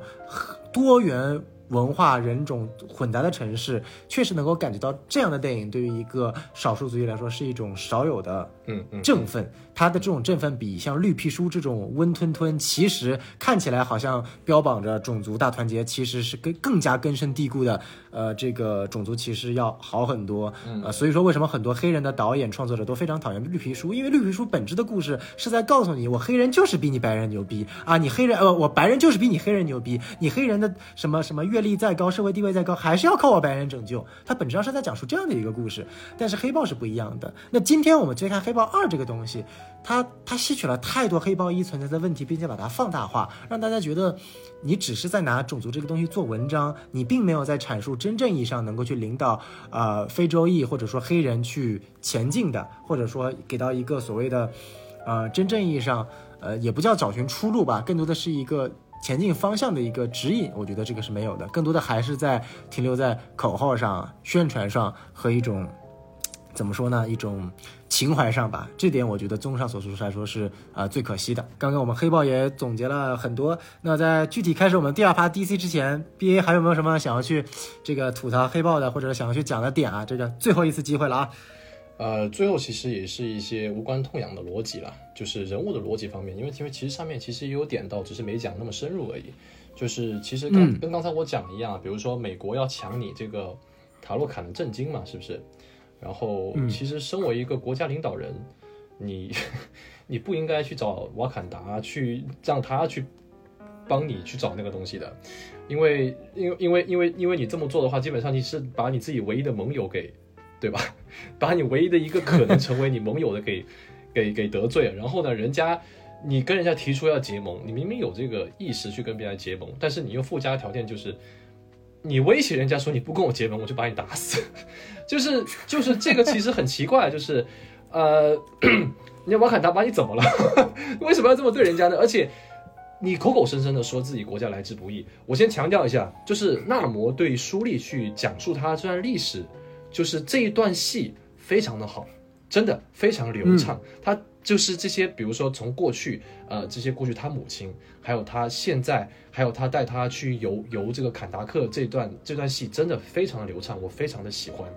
但是呢，呃，你最后突然给我来一句，明明你们跟俩人聊的挺好的，好不容易有一个啊、有一个电影能够把两大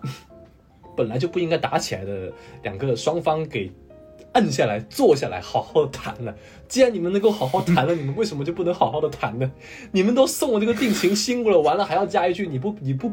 你不跟我同盟，我就打死你！你谁他妈跟你同盟啊？这样子，所以就是搞得最后就有点耐人寻味了。明明你说了你们国家那段戏这么优秀，说你们的国家的和平是来之不易，但是你却如此简单能够把自己的这个国家跟别的国家树立一个敌对关系，这个其实是非常奇怪的。就可能小孩子不会往这边想。就是如果是我们我们长大了是吧，我们就会想这些得失的时候，想这些利益互换的时候，一般都是以和为贵。好不好？以和为贵，不要老想要打人家，你要想双赢，是吧？不要想一个赔一个亏，不要老想着把占别人的便宜，然后最后你你把自己这个吹得这么厉害，就是你的这个科技那么牛逼，然后结果你单挑输了，你就滑跪。我觉得一般的这种君主吧，他就算是输了，就是士可杀不可辱的。你为什么要跪了呢？而且就算你跪了，其实。你的族人马上就帮你报仇了，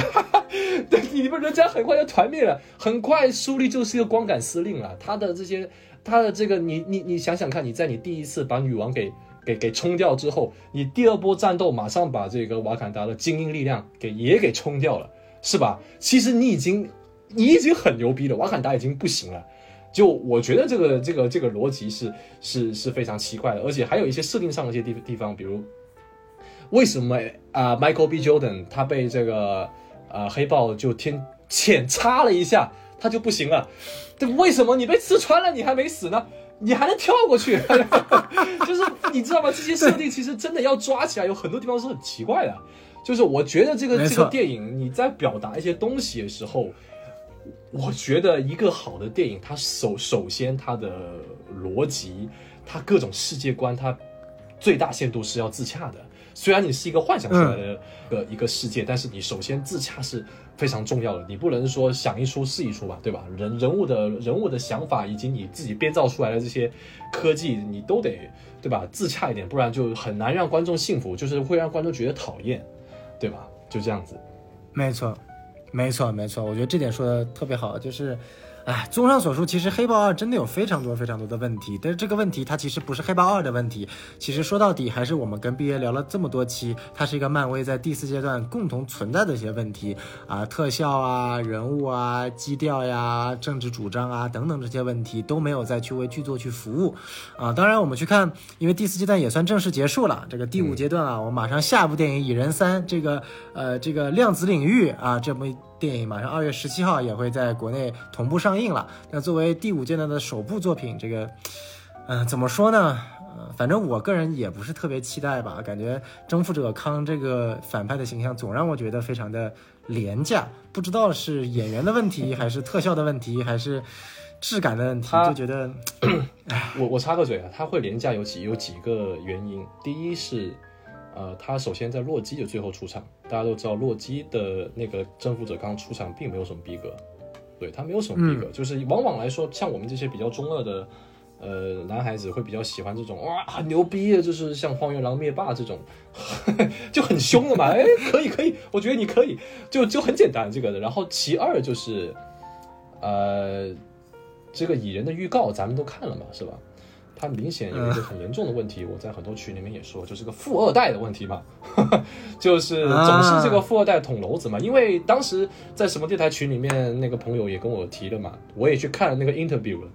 就是蚁人的女儿的扮演者，貌似不像是反串啊。我听了，反正那那段不像是反串，就他说他为了得到他爸爸的认可啊，然后为了向他爸爸看齐，想要证明他自己，所以他犯了一些错。就像我们预告看的那样子，我本来觉得他预告这个就，呃，说他跟这个量子微观世界建立联系、捅娄子这个事情是应该可能是一个，呃，反串吧，没那么没那么低智吧，实际上就是这么低智。所以啊，这是其二啊，其三还有就是我们也是在预告里面听到这个征服者康提到几个关键词，第一就是女儿，第二是时间，第三就是这个，呃，啊，就就这两个没有第三，就是你知道吧，就是这个时间和这个。呃，和这个女儿这个这个东西，其实放在蚁人的这个人物上面，其实是不合适的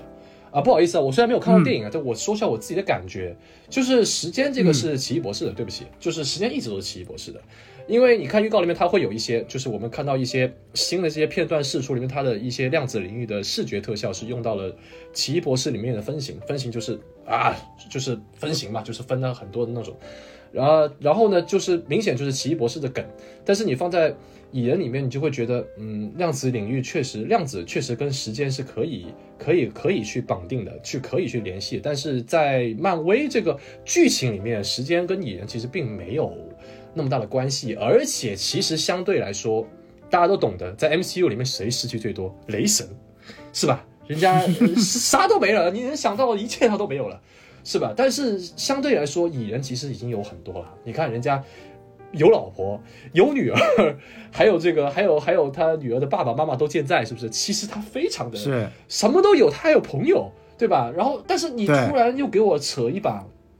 呃，你跟你女儿的时间，我就觉得很奇怪，你知道吗？任何一个英雄套到任何一个英英雄上面都都可以，但是唯独你蚁人不行，你拥有太多了，兄弟，你拥有太多了，所以这个就是给给我的感觉就是你这个电影是。强制制制造了一个危机，就是本来没危机，你非得强制制造一个，然后呃，就是这个小女孩捅娄子，然后完了，这个康就说，哎，你要珍惜你跟你女儿在一起的时间，你知道吧？就是这些东西，所以啊，回到小宋老师说了。为什么这征服者康没有什么，呃，太太太牛逼的这个震慑力？其实就来自于很多就是逻辑上面的一些很奇怪的一些点。你看灭霸一开始出现，他就是一个一把椅子，他甚至不是乔什布洛林，对吧？乔什布洛林多牛逼啊！对，就就是你看这个感觉，就是我感觉就是漫威其实已经变了很多了，就很多东西就是感觉有点不知道该怎么说吧。就这样，我想表达就是这个是。哎，没错，当然了，这个第五阶段现在还一片扑朔迷离，这个是。到底最后呈现效果怎么样也不清楚啊。我们也这个不讲一些我们完全不清楚的东西了。嗯这个我们刚刚吐槽了漫威很多啊，这个基本上我跟 BA 观点一致，但是我知道啊，这个在下一趴啊，我们可能会爆发非常激烈的冲突，所以要提前做好一个预警。那接下来呢，我们来聊一聊关于 DC。我们知道 DC 呢，就我们知道漫威尽管作品我们骂了很多，但它好歹出作品，对吧？它好歹在源源不断的出东西。那 DC 这玩意儿呢，就是。出一部扑一部，扑一部出一部，宇宙到现在还还还还还还乱七八糟啊！而且之前也出了很多的事情，比如说黑亚当官宣超亨超回归，然后过了两周，亨超官宣自己就不回归了啊！然后古恩上马了之后，又有各种幺蛾子乱七八糟搞了一通，然后最终呢，这些事情也在上周的时间，这个古恩终于赶在二月份的一月份的最后一天啊。将整个啊、DC 的第一阶段当中选取了十部电影进行公布，不是第一阶段所有的电影啊，但是至少选择了其中的十部进行公布。那这里简单的跟大家说一下吧，然后我们再一一进行讨论。那第一阶段呢，它取了一个名字叫做 Gods and Monsters，神明与怪物。那这个名字呢，其实我觉得取得还挺好的，它一直是在 DC 的这样的一个呃漫画的故事线当中经常会去用到的一个词，就是因为 DC 的。呃，主角更多的就是有点类似于这种神明和怪物这样的一个存在，他们所探讨的一些问题也是神明和怪物可能会去探讨的。所以说，比起漫威来说，DC 更像是一种史诗啊，这个本身也是它的一个定位。然后在第一阶段共放出了十部作品，是五部剧集啊，HBO Max 独占和五部电影。那五部电影分别是以超人为主角的啊，《超人遗产》（Superman Legacy），然后啊，以超女啊为主角的这样的一个超女啊超或者叫超级女孩《明日之书》啊，《明日之书》也是改编自呃呃 Tom King TK 的在去年二零二二年一部口碑极佳大爆的同名的啊漫画作品。然后啊，刚刚忘说了，《超人遗产》呃，基本上灵感来自于我之前吹过很多次，也至今一直在吹的格兰特·莫里森写的《全明星超人》这部有史以来超人最佳作品的啊改编。然后第三部呢，呃，可以说是相对来说比较小众的，目前似乎好像暂定由《金刚狼三》的导演啊，然后也是《极速车王》的导演来去指导的一部超自然恐怖系的电影《沼泽怪物》。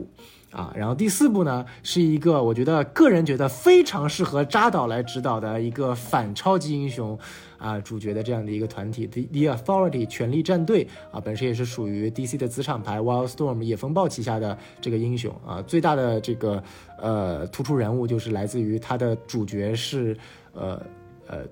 致敬或者说。呃，恶搞蝙蝠侠和超人的午夜战士和阿波罗，然后午夜战士和阿波罗分别是一段同性恋恋人啊，大家就知道啊，这个电影其实我觉得出来之后一定会以大爆，这个还是蛮有意思的，我觉得这个是一个看点啊。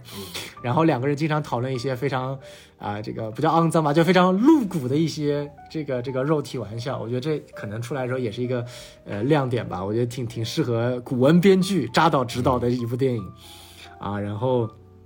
呃，最后一部电影是我个人非常期待的啊，也是现在听起来非常容易扑街的啊，《The Brave and the Bold》啊，英勇与无畏啊，主角是蝙蝠侠以及罗宾。那这里的蝙蝠侠，呃呃，这里的罗宾不再是我们翘首以盼的夜翼，或者说第一代罗宾 Dick Grayson，而是蝙蝠侠的亲儿子啊，这个呃达米安啊韦恩。然后蝙蝠侠也将独立于新编宇宙。将会是完完全全自己再会去重新选角啊，这是五部电影的安排。那五部剧集相对来说更加放飞啊。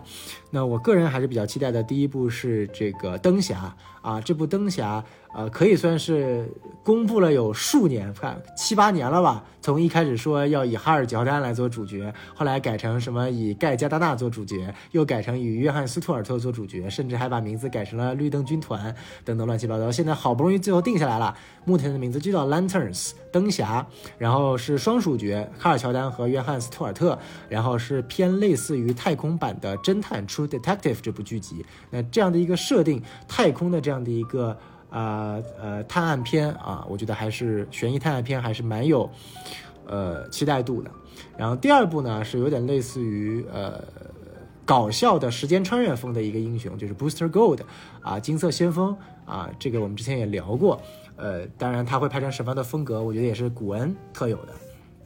第三部呢是一部动画剧集，叫做《Creatures Commandos》，也是属于超自然英雄题材啊，里面聚集了一堆乱七八糟的啊美国经典超自然英雄里面的角色，比如说狼人啊啊，比如说这个弗兰克斯坦的夫人啊等等，有点对标于嗯当年在漫威的这个《Howling Commandos》嚎叫突击队啊，这两个之间定位非常类似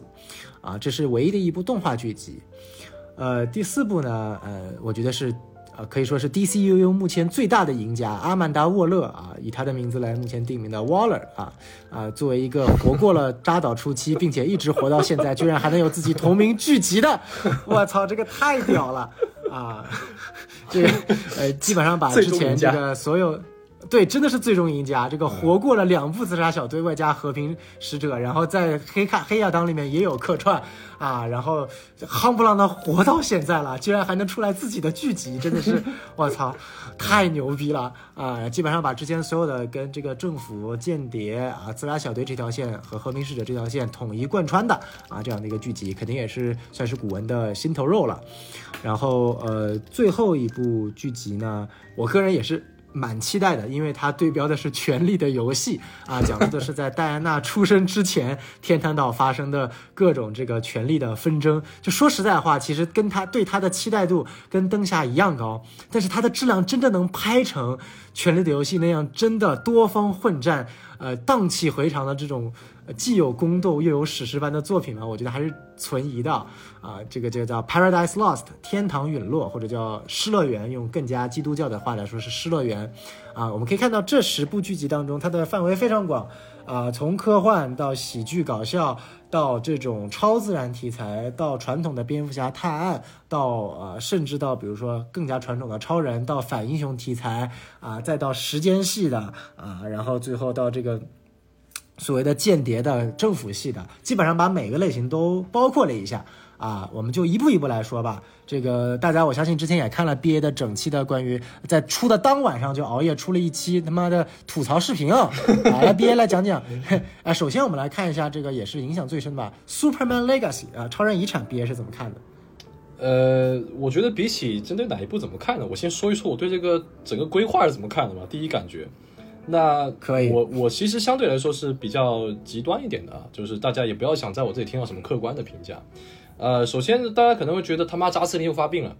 那我大家想问一下大家什么谁什么是扎扎扎斯林啊？就是你诶这个问题好，你但凡你加一个斯林，那可能就是为这个主语而不喜欢的嘛，是不是？除了他之外，我都都不喜欢的。那我是那我觉得这个成分我得我得澄我得澄清一下，首先。我非常喜欢扎导这个他的这个拍的超级英雄 DC 的电影，然后其次呢，但是我对他其他的一些类型的电影其实关心的不是很多，大家可以去看我微博，我基本上不怎么发，就是他的那些新的电影的类型，我其实并并不会怎么发。再来呢是，其实你看我我在全网，我其实是新蝙蝠侠那会儿，真的是少有的做了好几期视频在夸新蝙蝠侠的。你觉得我像是我是我应该是马斯林吗？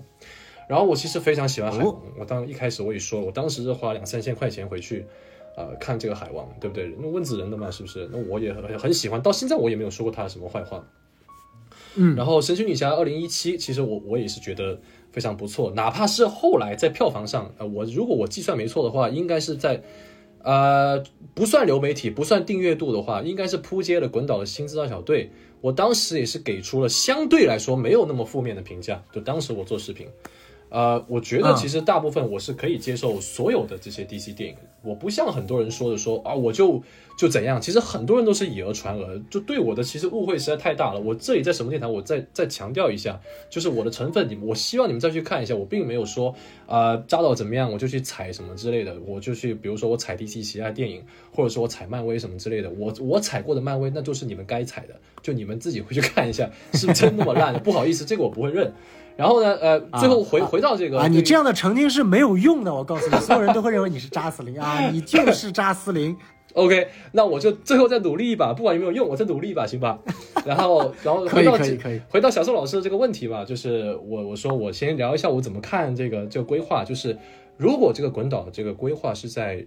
一开始二零一三年的话，我绝对不会有那么多逆反心理。你看啊，三巨头都安排上了，是不是？他妈绿灯侠都有了，对吧？LGBTQ 都安排了，对吧？各种还有这些呃大的这种权，刚才都说什么权力游戏这种东西都安排好，还有时间穿越，是吧？你你你你能想到，你不能想到，他全部都给做到了。其实这是一个非常正面的一个一个计划，是不是？但是为什么现在人那么抵触？其实大家纵观，你看所有，你不要说看我，你不要看我的微博，也不要看漫威呃营销号发的微博，你直接去看一些比较平时就是比较中立的，你看评论区就知道，就是大家对于这个东西的这规划，没有说你超人的遗产好还是不好，也没有说你英勇无畏行还是不行，金色先锋还是。呃，那个什么权利什么之类的，我甚至名字我都不知道，我不是一个合格的 DC 粉，我最近又被开除一次粉丝了。对，就是其实对于这些东，对于对于这些东西，其实大家并不是说你哪个东西好还是不好，主要是十年后嘛，你看漫威都已经折腾成这个样子了，你三大姑六大婆你未必知道超英，但是你肯定知道漫威，对吧？就是漫威的节奏已经形成了，漫威定义的超级英雄，他已经定义超级英雄了，就漫超级英雄的终点。超级英雄的终点，那就是要就是要打团的嘛，就是联联联动嘛，是吧？你可能你时不时拍一下这个嗯比较成功的新蝙蝠侠或者小丑什么之类，但是你最终还是要回到这个联动的嘛。我拿到最简单的，你既然你都拍了女超人了，是吧？你你又要拍超人了，那你不可能不联动嘛，是吧？你既然拍了蝙蝠侠了，你又要拍罗宾，那这不是也是联动吗？对不对？其实超级英雄这就是要联动的，所以我我想表达什么什么什么什么一个意思呢？就是。你到最后，大家都已经吃腻了这一套了。就是不管是你早期的漫威、早期的 X 战警、早期的蜘蛛侠，到到到现在到现在的的扎导，或者是到后来的这个华纳，再到后来的新呃滚导这个计划，我我刚才那个命名大家不要太认真，只是大家懂得懂。就是就所有这些过程，其实大家都已经过了无数遍了。大家可以纵观一下 DC 的电影，是不是每一个都是独立电影？是不是每一个都他妈是独立电影？你想想看，《沙赞》是不是独立电影？你想想看，《海王》其实某种程度上来说，是不是也是一个独立电影？它甚至本身是要开辟自己的海沟族的，开辟自己的海洋世界，对不对？神奇女侠，对，二零呃二零一七年，神奇女侠一九八四，是不是都是独立电影？我们不管是在啊，还有这个新自杀小队，或者是自杀小队，就是你你纵观很多 DC 电影，它其实啊，猛禽小队都是。独立电影，我们戏我们说独立电影是戏里是独立电影，戏外的营销宣传都是他妈以独立电影的标标呃标准去宣传的，就是 DC 一直在搞独立电影，然后就是。可能只有一些粉丝呃了解说啊，它的过程是这个样子的啊，巴拉巴拉巴拉，它的过程是啊，可能有独立，可能又没有独立，可能有时候沙赞会拿一个蝙蝠镖啊，可能这个猛禽小队自自杀小队和你搞一个哈利奎恩啊，好像又不是独立电影，但是其实一般的路人是没办法接受这些东西的，就是你靠这些联动连了又好像没连，这个其实是让粉丝感觉。门槛特别高的，没错，我想表达就是门槛这个东西，就你放在十年前，你有一个非常清晰的规划，每个人都会支持，我也不会反对。但是到了现在，嗯，你再推出这个东西的话，就是像大家都说的，不停的啊重启、重启、重启，就是大家都觉得很累。我为什么敢在？我为什么被那么多人针对的情况下，我还敢不查维基百科，我还敢不查什么的，我就直接说 authority 我不认识，就是因为我就想表达这个意思，就这个我你我已经没有什么心情去，我我会我也不会说啊，小宋老师，哎，这个这个权利这个是什么东西啊？你给我百科一下，我我我我我我好装逼啊，我连装逼都不想装逼了。真的，你们也不用开出我的粉级，就是我真的是不想去查这个东西，就完全是非常悲观的。一开始我也说了啊，他把这各方面的东西都给都给做到了，甚至还把绿灯侠做出来了。我真的很喜欢绿灯侠，可能这是我所有的他所有规划里面我最喜欢的一个了。绿灯侠到到放到现在应该用什么样的特效去堆？哎，我很好奇，我看的漫画也不多，所以我好奇他要怎么搞这个啊侦探风。但是还是那句话，就是门槛实在太高了。对我，我觉得我也不想去攀这个。这个这个门槛也不想装装什么美漫大佬什么之类的，就是就是无所谓了。所以这个这个是我的感觉，这就是为什么我敢在他真真真正出作品之前敢这么说的原因，就是我本身是兴趣不大了，就是就是这样子，嗯。嗯嗯，其实我觉得 B A 其实是站在一个真正意义上路人粉的角度去看这些 D C 的。嗯，那我可以换句话说，就是其实正是因为在呃扎导被踢出局到今天为止，这中间非常混乱的大概五年的时间，导致的路人粉根本不知道 D C 内部到底是如何规划了。今天我们作为了解这些内部的人，我们是愤怒的。愤怒是一个相对来说比较好的情绪，愤怒是因为你 care，你 care 就是。就说实在话，B A 今天说的这一切，呃，等到电影出的时候，我相信他一定会非常非常乖乖聚集，撅着屁股去查、去做节目、去去去 follow 的啊。但是但是这些人又有多少呢？对不对？就是呃，如果站在一个路人角度，我是真的完全不知道，我只是觉得我靠，那我还不如看漫威呢。就是尽管漫威电影一部比一部差，但是它好歹我大概知道它是在什么样的一个世界观框架下面，对我看的只要我不细究，我看它没太大的问题。没错那 DC 呢，就是所以说，呃，因为这个的原因，我再去看滚导这个安排，我会对他有两面性。呃，第一个是好的一面，就是我觉得他确实做到了，因为他这个这次它有一个很大的一个特点，就是说一个角色一定不会有多个人来扮演，啊对对对并且一个演员也不会扮演多个角色，一定是一对一直接匹配上的，嗯而且跨多个领域，也就是说，目前确定了是在电影、电视、动画和游戏四大当今的媒介当中，全部统一由同一个角色扮演，并且全部是统一世界观，这个我觉得是非常好的硬点。然后，并且也直接划分出来哪些是不统一世界观，被称为 Elseworlds 的，总共是四个题材。呃，第一个是。呃，新蝙蝠侠宇宙就是马导的，直接把它摘出去了。第二个是小丑的那个宇宙，就是第二部和这个呃 Lady Gaga 主演的，这也是独立的。第三个就是至今为止火到一定境界，但是你又没有办法砍掉的这个丧尸泰坦，听 Titans Go 啊，对吧？因为也真的就是看起来很低幼，但是真的很好看的这样一个内容。然后第四个可能就是说，呃，目前马上要放第三季，但可能在第三季之后还要砍掉的，呃，超人与路易斯，啊、其余的作品基本上能删的删，能砍的砍，CW 全线都已经砍掉了。然后前两天也公布了那个呃 HBO Max 的泰坦和。呃，末日巡逻队也在新一季播完之后也要全部砍掉，就等于说，目前 DC 相当于说真的是破釜沉舟，已经把所有非同一世界观的无效题材全部砍掉，为了这个统一的 DCU 再去运作，然后留下一些真正意义上说没法融进去，但又真的很不错的内容。那我觉得这个安排，我乍眼看上去我是能够接受的，就是我不是很同意很多人说，哎呀，怎么又找一个蝙蝠侠，能不能让罗宾进来？但是我敢保证，如果如果今天的计划是让罗宾并入 DCU，骂的人更多啊，就是说你他妈滚倒又插到马导的这个新蝙蝠侠了，所以不如让马导的新蝙蝠侠好好去发展。嗯然后当然了，至于这个 DCU 他到底选什么蝙蝠侠，罗宾是谁呢？我觉得呃拭目以待。然后呃，所以说整体层面来说，我跟 BA 是一个看法，就因为 DC 之前做的错的东西实在太多了，并不能够通过仅仅一个啊、没有太大意义的画饼的项目公布，就能短时间的挽回 DC 路人粉和一些相对来说呃。不是死忠粉吧，但也是看了挺多 DC 电影的这种粉丝的呃这种兴趣好转。我觉得起码得等到真正意义上，可能得等到超人 Legacy 出来的第一部的口碑和票房，你才有资格再去考虑它这个东西到底好不好。啊，所以我觉得就是说，呃，那我们聊到这么多，我觉得可以具体聊几个项嘛。我觉得就就你是怎么看？就是像呃我 HBO Max 的剧集，我觉得不用多聊，因为他们的影响力有限。就从五个电影来说的话，最大的限度的肯定就是超人这一部嘛。作为其实说实在话，滚刀也说了，是新的 DCU 计划的第一阶段的第一部，也是头把头部作品。超人就是有点类似于当年 DCU 的呃钢铁之躯啊。你觉得是你是什么样的想法呢？呃，我的想法是，就是第一啊，就是它的这个定位，就是定位它是以什么故事为背景，这个其实一点都不重要，一点都不重要。你可以以任何的故事背景，你可以去呃直接原创。呃，都无所谓，因为漫画八十多年历史了，你可以在任何一个漫画里面找到一些蛛丝马迹，把它拼凑起来。像我们新蝙蝠侠里面一样，虽然我没有看非常非常多，但是其实如果硬要找的话，还是可以找到非常多的漫画作品的。所以你是以哪一个漫画作品为呃起点的话，其实并不是特别重要。但是呃，我相信拍好是非常难的，因为超人这个角色实在是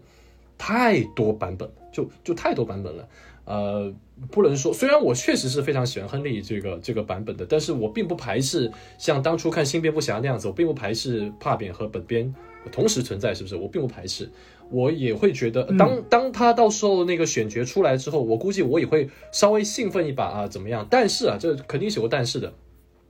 他没有拍出来，不能说他不好，但是他我们已知的是一个时间的问题了，就是二零二五年嘛，对不对？你呃，你二零二五年，你二零二五年上线，你去你最好是二零二五年上线，万一不是的话，那二零二六年也是非常有可能的。毕竟你想想看，新蝙蝠侠在确定了主呃确确定了所有原班人马回归的前提下，还需要二零二五年相差三个月的时间上线。那你超人到现在什么都只是定一个滚导自己编剧，除此之外其他全部都没有定的情况下，二零二五年上线其实挺难的。我只是质疑这个时间而已。这个意外其实是哎出意外其实很很正常，这个并不是说好坏。那我们就说他二零二五年上线吧。那二零二五年上线之后，那那个英英勇无畏应该没有定时间吧？那英勇无畏可能呃保守来说，二零二六、二零二七吧。那我们说这个新蝙蝠侠戴安娜什么时候出生啊？二零三零吗？戴安娜什么时候出生？是不是？就是时间这个问题是很呃很很蛋疼的。就是那个时候说真的，什么电台是干什么，或者 B A 这个频道在干什么，我都不知道。三年后的事情，呃，两年后的事情，甚至你到了二零三零年，或者说二零三五年。正义联盟可能真的拍出来了，那个时候我频道在做什么我也不知道，我可能开始做这个《流浪地球》了，我可能是这个刘司令了，啊，郭司令，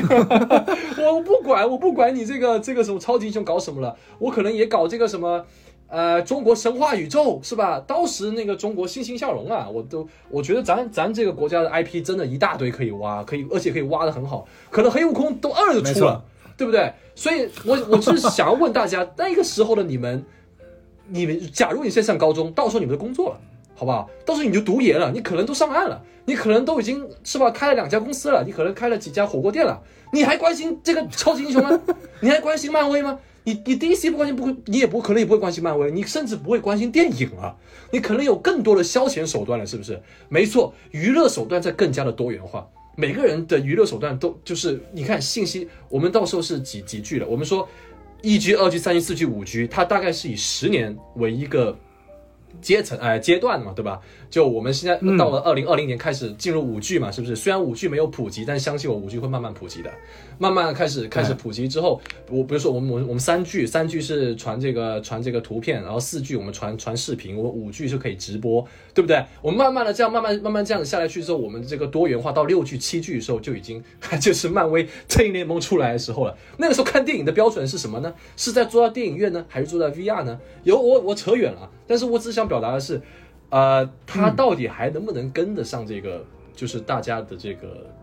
就是消遣的这个手段以及这个审美吧，这个审美的打双引号啊，不是说那个审美，就是说大家还喜不喜欢超级英雄这个 IP，这就是我想表达，就是这个问题。我我觉得这个是一个非常严重，就是超人二零二五年出来，然后其他的英英勇无畏大概也是在那个时间，或者其他的什么金色先锋什么之类的搞这些，其实这个是非常严重的一个问题啊。就是电影本身他拍的怎么样并不重要，重要是那个时候的我们。还会不会再去看这些东西？听这一期节目的观众朋友还会不会会不会看这个电影都是一个问题了。嗯，哇，这是一个非常哲学的问题，就是因为其实核心所说，我觉得 B A 谈到了一个很关键的问题，就是电影这个东西未来何去何从。啊，你一个饼画的太大了，你相当于说这也是它不不可避免的。你好歹你现在二零二五年可能才是你新阶段的第一部电影上映的时间，对。但是很恐怖的是，对于漫威第五、第六阶段而言，二零二五年是复联五上映的时间。漫威它永远，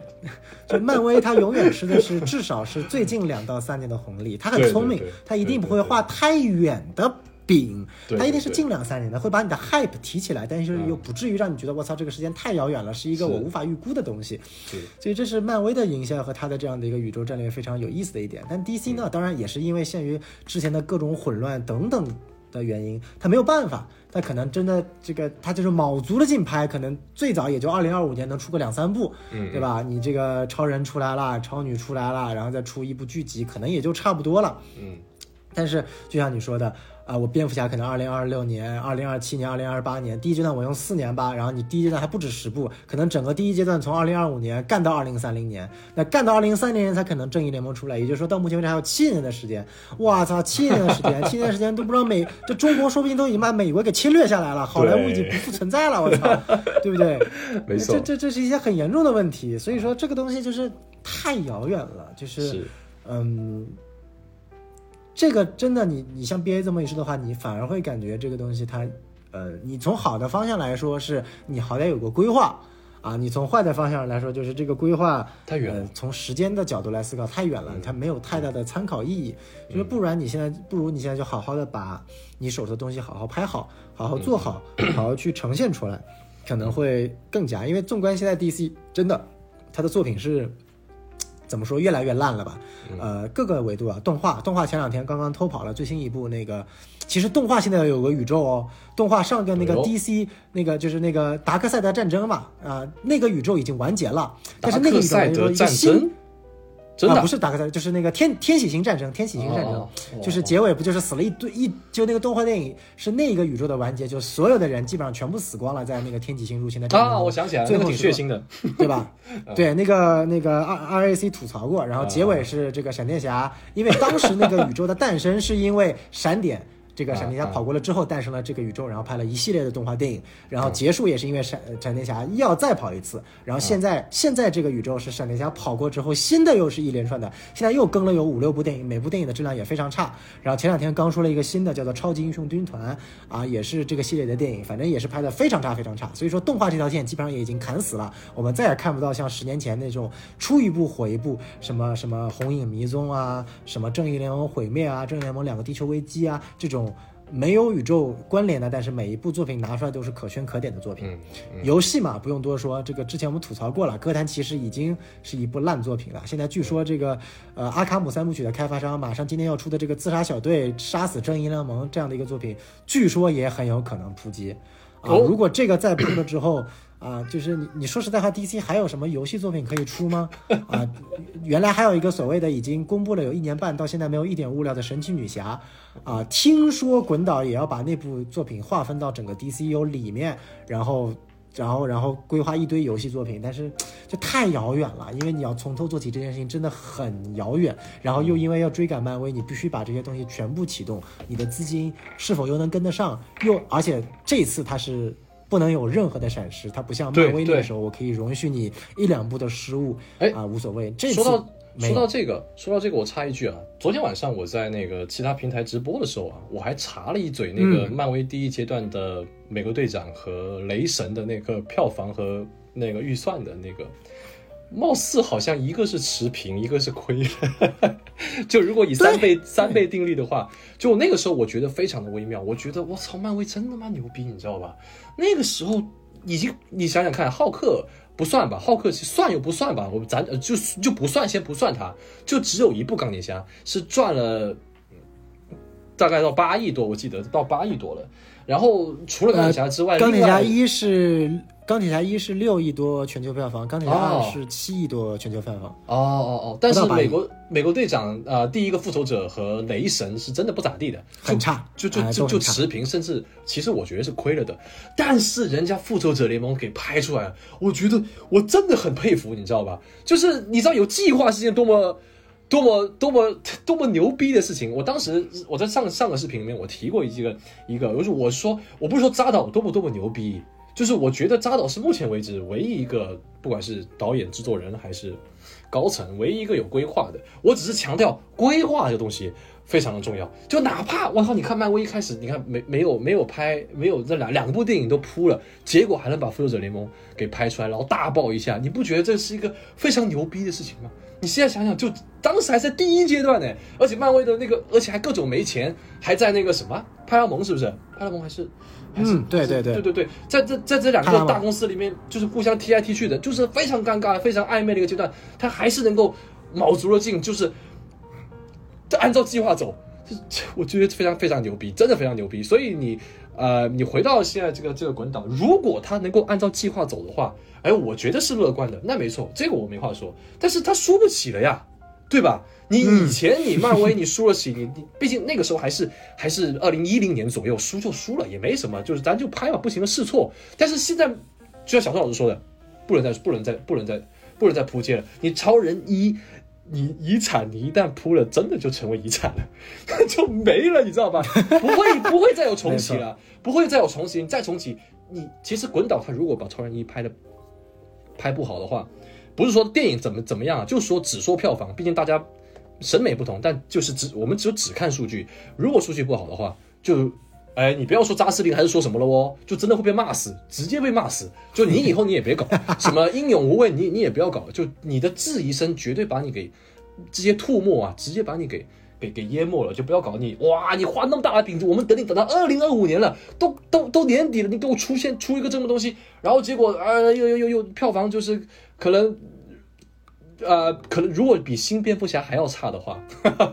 那那那就真的真的那个什么，我我就看戏吧，好吧？到时候我也说了，我到时候那在哪里我都不知道，我我我就看戏。但是我我小郑老师说的没错，这个不能失败了，没有没有失败的机会了。嗯，对，而且它需要比钢铁之躯还要成功。钢铁之躯当年的全球票房大概也是不到八亿，大概七点八亿、七点六亿吧。嗯这个成绩，嗯呃，赚钱了，但也不算特别赚，没有十亿。没有没有十亿，不要交卷。对对对，就说白了，就是超人遗产，就像毕业所说的，你你的及格线就是十亿，你只有上了十亿，你才你才真的能起步。但是作为一个，就是说实在话，超人电影到现在没有上过十亿的，啊，那太尴尬超。人电影没有到现在上过十亿，连连超编都没上十亿，你想想看。嗯当然，超编的是因为后续的这个口碑发酵确实有问题，按照它本来的这个趋势肯定能上，但是嗯就是呃。你想让超呃，就是想让超人这个 IP 上十亿，你必须这个故事真的是非常非常非常能够打动全封神的人。，你得封神，真的得封神。对你确实得分神，就是所以我觉得他他能够去选，就他他，我觉得他也是死死马当活马医选了这个格兰特·莫里森的。呃，全明星超人当蓝本，因为没有办法，我只能挑最好的超人故事，去挖掘超人最底层的逻辑，然后去去去再再去讲故事，不然的话，我靠，这这这这这真的讲不出来了，就是这太难了。所以我觉得这这反而对于 DCU 的压力也很大。当然，如果他能做好破釜沉舟，那滚导也分神封神。就是滚导现在就是处于一个历史的交接点，如果他把超人拍下，我保证他以后别说当这个什么项目的制片人总负责了，连当导演的机会我我估计也没了，直接就身败名裂了啊！当然他够吃老本了，已经靠漫威赚了那么多钱，但是只要超人遗产拍砸，他肯定就是身败名裂了，因为他是自己当剧本的，然后也是规划人。但是如果他但凡成功拍上十亿了，我操！他就是 DC 的救世主，啊是他就是是真正意义上滚导就是神，没没错没错，滚神嘛，当时就直接给他叫滚神，那我也没话说，那我没有话说，那我欢迎大家就是在就是嗯，对吧？当当初唱衰第一人，现在知道错了吧？没关系啊，就是大家能够看到好的作品，我觉得都欢都都都没问题。你只要不要再给我拍出《新知道小队》那样子的。我知道小宋老师对《新知道小队》是有呃优点比较多，但是我觉得就数据来说，应该应该还是差那么一点点的吧，不算那个啊，那肯定。嗯，就是我希望，对因为我觉得对滚岛新资料小队跟和平使者是他自由发挥的结果，就是就是就是自由发挥，就他不需要考虑太多的外力给他自由发挥，但是他现在掌权了，他不能这样拍了，我我觉得他得认真点了，就是你必须得使出。一百二十分的这个劲去把这个超人给拍拍的封神，你要是神的话，说不定我到时候我又回来舔了，说我是 DC 粉，我是昆斯林，啊 我操！啊开玩笑开玩笑这是从大找脱粉变成滚司令了是吧？我操！我期待这样一个开玩。笑。嗯，继续。呃，对，呃所以我觉得这个点还是蛮有意思的啊。所以说，其实整体 DC 现在这段安排是喜忧参半的，就是说它有很多不稳定的因素。啊、你不能去过分的呃看好它，尽管它选择了非常多优秀的漫画作为灵感来源，但是漫画是否能成功的呃改编到电影当中，其实是个未知数。甚至他选择这个这么多漫画，它什么样的剧本元素和一些角色的内核，这个其实我觉得很重要。它是否能够，就比如说，呃，我为什么那么比较能看好蝙蝠侠与罗宾？因为我我真觉得就是蝙蝠侠与罗宾这对关系的素材很很像，就是翻版的《最后生还者》里面艾丽和、哦呃乔尔的。当然，蝙蝠侠和罗宾是哦真的亲父子嘛，但是很像嘛，就是真的就是一个熊孩子。你说达米安·韦恩如果塑造的好，就是一个翻版的艾莉。嗯啊，他可以既长得又帅，就是奶凶奶凶的，他可以既很奶又很帅，武力又高强，一种反差萌，很好营销啊。然后在关键时刻 又又又能够又能够真正爱的父亲，他那种父子的虐恋啊，这呃不是虐恋，虐虐感情。然后我觉得这这些都是这些说白了都是很能够引起大爆的话题。国内可能又一堆什么啊什么 CP 文啊什么这些东西，B 站可以营销的。所以说这个东西我觉得是我认为是滚导选择没有选叶毅，选择达米安·韦恩的一个核心逻辑，它是必须为市场考虑的。但是如果拍砸，就会变成一个像 Riri Williams 一样没有人爱的角色。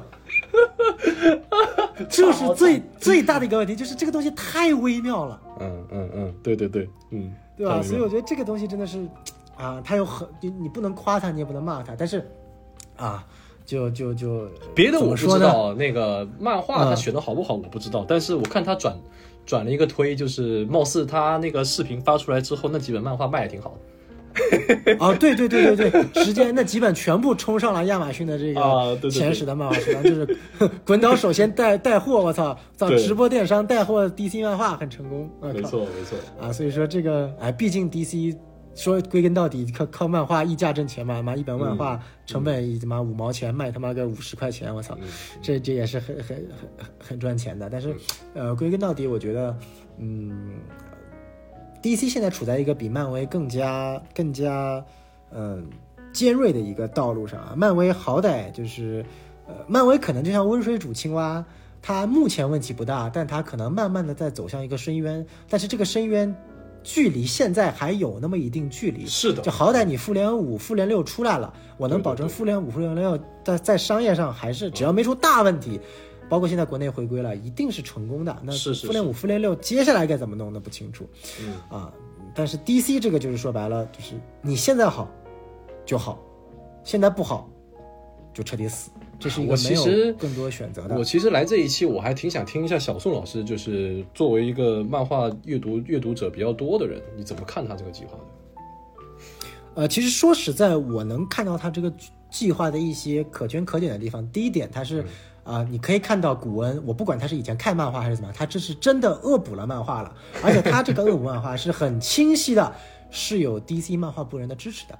就是他跟扎导不一样，扎导恶补的漫画，或者是他选择的漫画，都是那些什么，就是已经非常出名的啊，所谓的那种每年必读的什么 DC 二十五本图像小说里面，什么天国降临啊、黑暗骑士归来啊啊这些，就就就就已经非常非常熟悉的了。但是滚导的漫画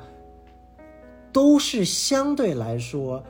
呃，在粉丝圈非常非常的有名，口碑非常非常佳，但是没有到路人层面的。比如说《全明星超人》，《全明星超人》一直是粉丝认为心中超人最好的一个故事，因为它代表了超人最好的那一面，最像人类的那一面，但它没有太多的什么所谓的这个这个反转啊，或者黑暗的东西啊。就是现在大家不都喜欢读黑暗的嘛，所以《黑暗骑士归来》这么火，所以《全明星超人》一直都没有很火。李富超，然后再比如说超，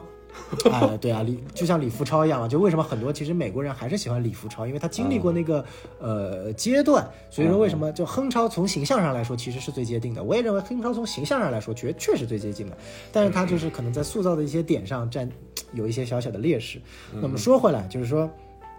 你像另外的，比如说超人、超人呃超级女孩、明日之书，明日之书这这这这本漫画是 T K 去年编写的啊，刚刚完结没有多久的，呃，我很我非常惊讶，他居然会能把那本漫画拿过来去拍成一部电影。呃，但是也非常的欣喜，就是他是真正把超女这个角色独立开来了，因为我们知道超女这个角色和超人是看起来是所谓的姐弟，但是有非常大的一个区别，呃，非常大的区别是。超人本质上是人，是地球人。这这句话我我很明确，超人的本质上是一个地球人，不是个克星人，因为他没有在克星生活过。明白？但是超女的本质是个克星人，不是地球人，因为她是在成年之后才从克星被送往地球的。嗯嗯所以说，他们俩的核心冲突，尤其是超女的核心冲突，在于她如何找清楚自己在一个真正意义上陌生的星球的存在的价值。而《明日之书》这本书其实是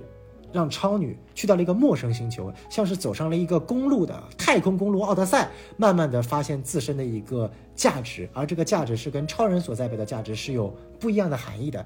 或者说，呃，《明日之书》这本书是真正意义上让超级少女或者说超级女孩这个角色从超人的家族的附庸变成了真正意义上一个有血有肉的独立的。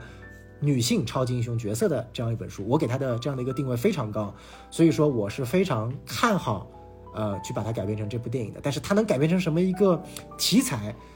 不知道啊。这个它是真的还是把它只是套用一个的名字，一号地球还是也讲述了一个蝙蝠侠对，一号地球有点有点，像一号地球，对，呃，就是就就有点像，对吧？嗯，然后或者说也是让他踏上一个所谓的宇宙奥德赛，是呃，这个 完全不知道的。然后，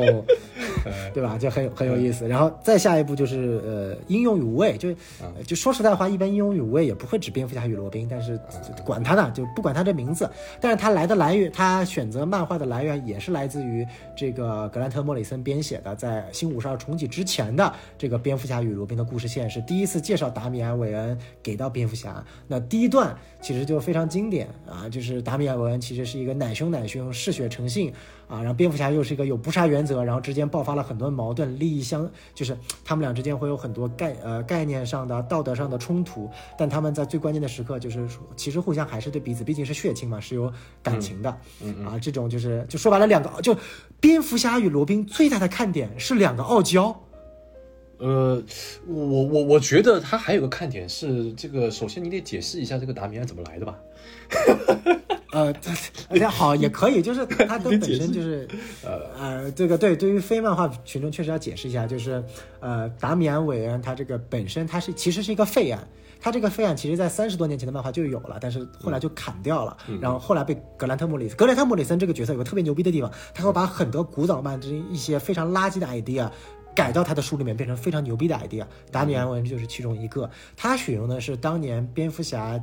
呃，跟这个刺呃刺客联盟的首领雷肖奥古之间，嗯呃的对决有段时间，然后雷肖奥古呃派他的女儿嗯这个塔利亚去色诱蝙蝠侠，然后色诱成功了，但是最后蝙蝠侠还是战胜了这个雷肖奥古，但是呢，悄咪咪的，就是这个呃塔利亚就留下了蝙蝠侠的这个种嘛，对不对？然后去人工繁育了。然后，呃，这个故事就相当于说，蝙蝠侠宇宙兵就来自于这个前景提要，然后就人工繁育，让他能够在五年的时间中迅速成长到呃十十十二三岁的这样的一个时间点，然后通过一系列的这个植入啊、培训啊，变成了一个非常非常牛逼的杀手，然后在这个时间点把他送回了歌坛，让他父子之间相认啊。其实这也有后面有一个大阴谋，就是为什么要把他送过去？当然这个不多讲了啊，其实就是是通过这样的一个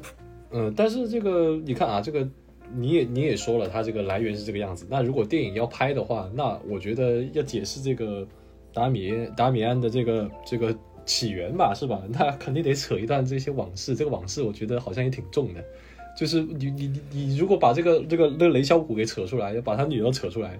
啊，他女儿怎么跟这个蝙蝠侠走到一起的？我很怕，但是我也很期待他能把这个拍出来，你知道吧？就是他的方向是往前的还是往后的，你知道吧？这个很很很那个，可能他是一开始就说哦，这达米安已经长大了，但是呢，他可能会通通通过一种这种插叙的方式说，哎，以前他是怎么怎么搞出来的，然后再跟现在他们面对的困难给结合起来，然后最后再衬托了一个父子。呃，我觉得这个方面来想的话，这个可能还挺有挺挺值得期待的。就以达米安的、哎没错，对他出生的历史和和他跟蝙蝠侠共同面对的困难融合在一起，然后来讲讲讲述这么一个故事，应该会比较有趣的，还挺挺值得期待的。嗯，啊，没错没错，我觉得这点说的这个挺好的，而且最关键的地方是什么呢？就是，嗯，据说啊，反正这个有、呃呃 James Gunn 和 Pete Safran 有说过。《英雄与为》这部电影不仅仅会有达米安·韦恩的出现，还会有其他蝙蝠家族成员出现。哎那很厉害。当然没有明说是谁啊，但我觉得蛮期待。就是我一直觉得，就是说蝙蝠侠系列的电影一直缺少了蝙蝠家族的呃进入，可能之前会有所谓的蝙蝠侠与罗宾出现了罗宾，那是部非常垃圾的电影。但是嗯说实在话，我觉得蝙蝠侠这个角色不仅仅因为他的独立黑暗而出名，更因为尽管在他独立黑暗的背后，他是唯一一个真正组建了一个有血有肉的所谓的蝙蝠家族这样一个存在，而蝙蝠家族的这一面已经。很久很久，我们就不是很久很久，就是从来没有能够让更多的路人观众在电影院能够看到。我非常期待那种在电影的结束，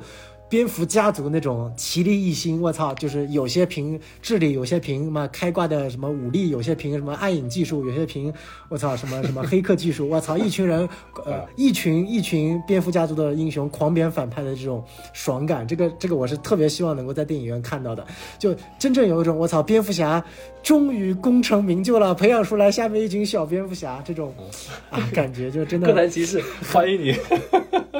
我操！别别别别别提哥谭骑士，就一提到他就是哎，就是这个想法很好，然后就被哥谭骑士给。那你一开始听到这，个、听到这个、听到这个计划和这个预告的时候，你应该很兴奋吧？给呃，对，确实我很兴奋嘛，因为我会觉得就是说，如果他真的再来一部所谓蝙蝠侠的独立的电影，我真的会气炸。就是你就是现，其实我觉得他这个方向很明确嘛，就所有以蝙蝠侠自己一个人的全部交给新编。啊，就像当年的诺兰三部曲一样，交给新编自己去发展他的黑暗、他的歌坛、他的毁灭、他的 whatever 一些写实向的东西，他爱怎么发展怎么发展。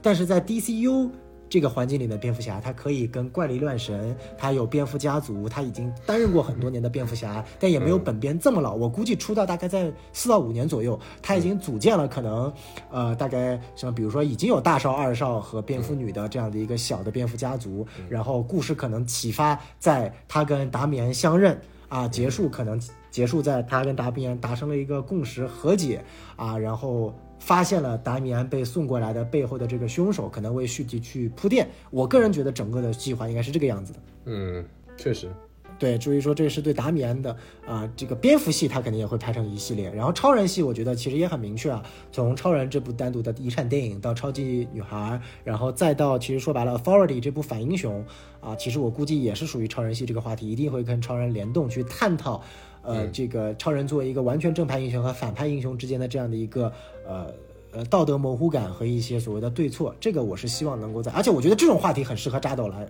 来说，就是扎导完全不需要去讲超人和蝙蝠侠这种正派英雄，他完全可以用 authority，他不是喜欢超人蝙蝠侠吗？直接拿阿波罗和这个。啊，午夜战士搞，你拍他们两个人什么床戏啊、互殴啊，什么我操，你什么淫秽色情的片段随便你拍，你守望者看太多了，你守本来就是嘛，就是就是就是就是阿波罗和午夜战士就是午夜战士天天调情阿波罗，阿波罗就像超人一样是一个小白，然后午夜战士天天哎呀，我我我每次在打击犯罪的时候，我就在想我在床上跟你用什么样的姿势做爱啊，然后我就在想你在你你在叫的时候是多么的欢愉，会不会爆发出太阳能量把我烧死，就真的很嗨，你知道吗？就是这种东西非常适合。扎导就是非常适合古文编剧写一些屎尿屁的烂俗段子，由扎导拍出来。啊，我觉得这个这个真人拍得出来吗？这有点比黑袍还要黑袍了。就二级片嘛，对不对？就是你玩嗨一点嘛，对不对？我我完全不介意你玩嗨，只要你找到正确的题材，你别霍霍那些本身不是这样的英雄，你就找到是这样的英雄，你随便霍霍，我觉得完全 OK。确实，对，所以说这个也是，就是我很期待，就是黑，就你不是说黑袍不是觉得自己很牛逼吗？啊，天天讽刺 DC 漫威，哎，DC 来拍一个，我告诉你什么叫做真正的黑袍啊！这这个你论黑超级英雄，我 DC 肯定自家最最牛逼啊，毕竟是我自己的东西，所以说这个是，呃，我想看到的。然后可能最后再提一点，就是说，呃。我个人认为，它有几条线是比较明确的，除了超人这条线、蝙蝠家族这条线，然后天堂岛现在还成不了一条线啊，绿灯侠也成不了一条线。我觉得还有一条线就是从 DCU，因为这次 DCU 也说了是软重启，很多 DCU 的故事会保留下来。那我估计整个政府间谍啊新自杀小队这条线可能会保留下来，然后在沃勒里面有一个大的一个融合，甚至我我觉得未来政府这条线会跟蝙蝠侠系的这条线是有。节点的，因为他们都是属于非超自然这个或者说非超级英雄的，属于人类的这些内容，比如说呃悬疑啊啊犯罪啊这些题材，本身观众也喜欢啊，然后这些黑吃黑的桥段，我觉得这些线的融融合在一起是啊很有看头的。然后另外超自然这条线其实我也很很喜欢啊，因为古恩说了这次只公布了第一阶段中的十部，我认为还没有公布的其中一部作品就是康斯坦丁。啊，就是康斯坦丁，我相信一定是在 DCU 第一阶段里面超自然的。之前不是说回归了嘛，对吧？就是呃，John Wick 啊，不是，就 基努里维斯不是说了？哎，不是那个新闻应该没错吧？就是说他这个 IP 回归了。啊，对，他是有他是有说，但是那个新闻是在滚岛上任之前的嘛，所以说滚就滚岛上任之后的前面的新闻我是全部都不信的，肯定全部被推翻了。那超还说回归呢？你看看，对不对？说了一次，但是 所以说呃。他有这个新闻做这个前提，我操，你康斯坦丁不能是别人，你只能是只能是拜托我真的我真的求求，我很喜欢康斯坦丁的，就是这个 IP，就他什么都有，你知道吧？就是对他就就是你喜欢那种那种啊，比如说刚才说的那种俗段子，或者是正义感，或者是那些什么的。呃，超自然是吧？什么他都可以拍得出来，还有男女之间的那些乱七八糟的二级不二级的，怎么拍的好？他太这个角色太好拍了，就是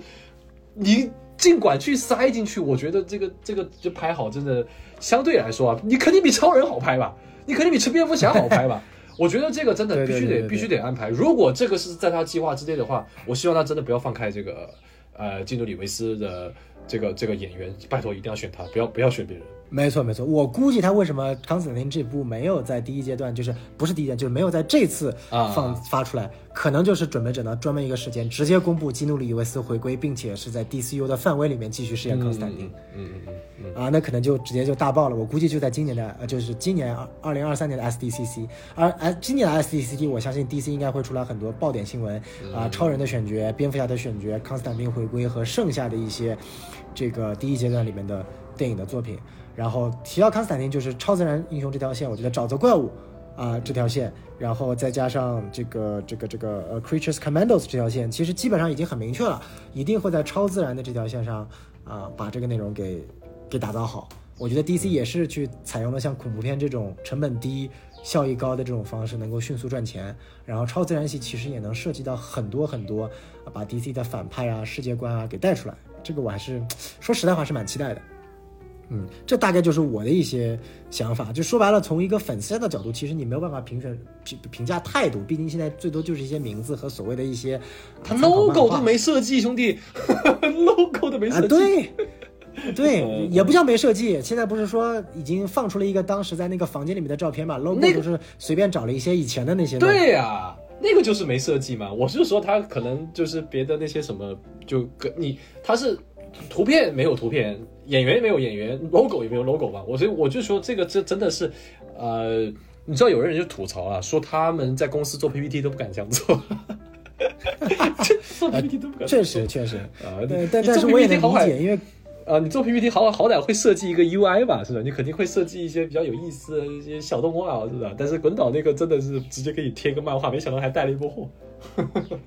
啊，对对对对对，嗯就我这个点我倒可以有点理解，就是毕竟古文上任的时间实在太短了，啊是就是是是我感觉他真的就是就是就是真的是被顶着上去的。然后一般来嗯说，像从上任到第一阶段的内容发布，至少一般需要半年不到的时间，大概半年吧。但现在两个月，就说白了，我估计也是因为压力，古文是必须得在两月份之前公布一些内容。那怎么办呢？也没有时间，就我估计可能他妈在公布前两三天才把这些项目最终敲定下来，可能根本没有时间想什么演员啊 或者 whatever 这种 logo 啊。所以说这个点就是，当然这个这个呈现肯定是很寒酸啊，一个人他妈坐在我操发了一个 YouTube 一什么五分钟的视频，站在站在面前，他妈还不如我们做了一期播客节目的成本高，我操。真 的真的。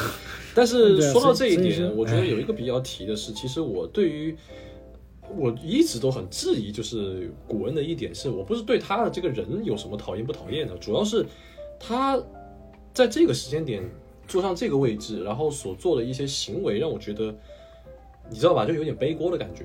就是可能 DC 他就现在就需要一个人去承担这一切。我说过这个承担呢，可能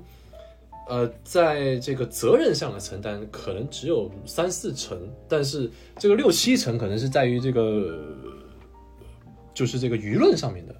好吧？舆论上面就是说，大家可能就是需要一个一个对象，你你可以去崇拜，你可以去讨厌，或者说就是你看他不像凯文·费奇，虽然他大家都觉得他们俩做的事情，他们的职能好像是一样的，但是凯文·费奇从来不会像他这么说话，对吧？不会说，哎对，投个票再穿不穿内裤，不不会开这种玩笑嘛？卡文·费奇他每一次的登场都是在蓝光里面的那个那个那个制作人里面说了几句废话，说不说没什么用的。然后可能有时候在一些播客里面，可能经过一些采访说啊，这个上汽啊，永恒族是我们第四阶段主要推的，说这些逼话嘛，他其实都 他他卡文·费奇说的很多话都是跟说了跟没说一样的。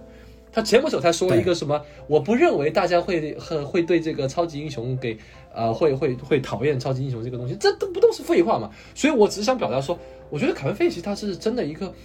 呃，就他是就纯做事派的，就是就是他很低调，但是你看古恩就感觉有一点，呃，他确实有有给出这个计划啊，我们不是说他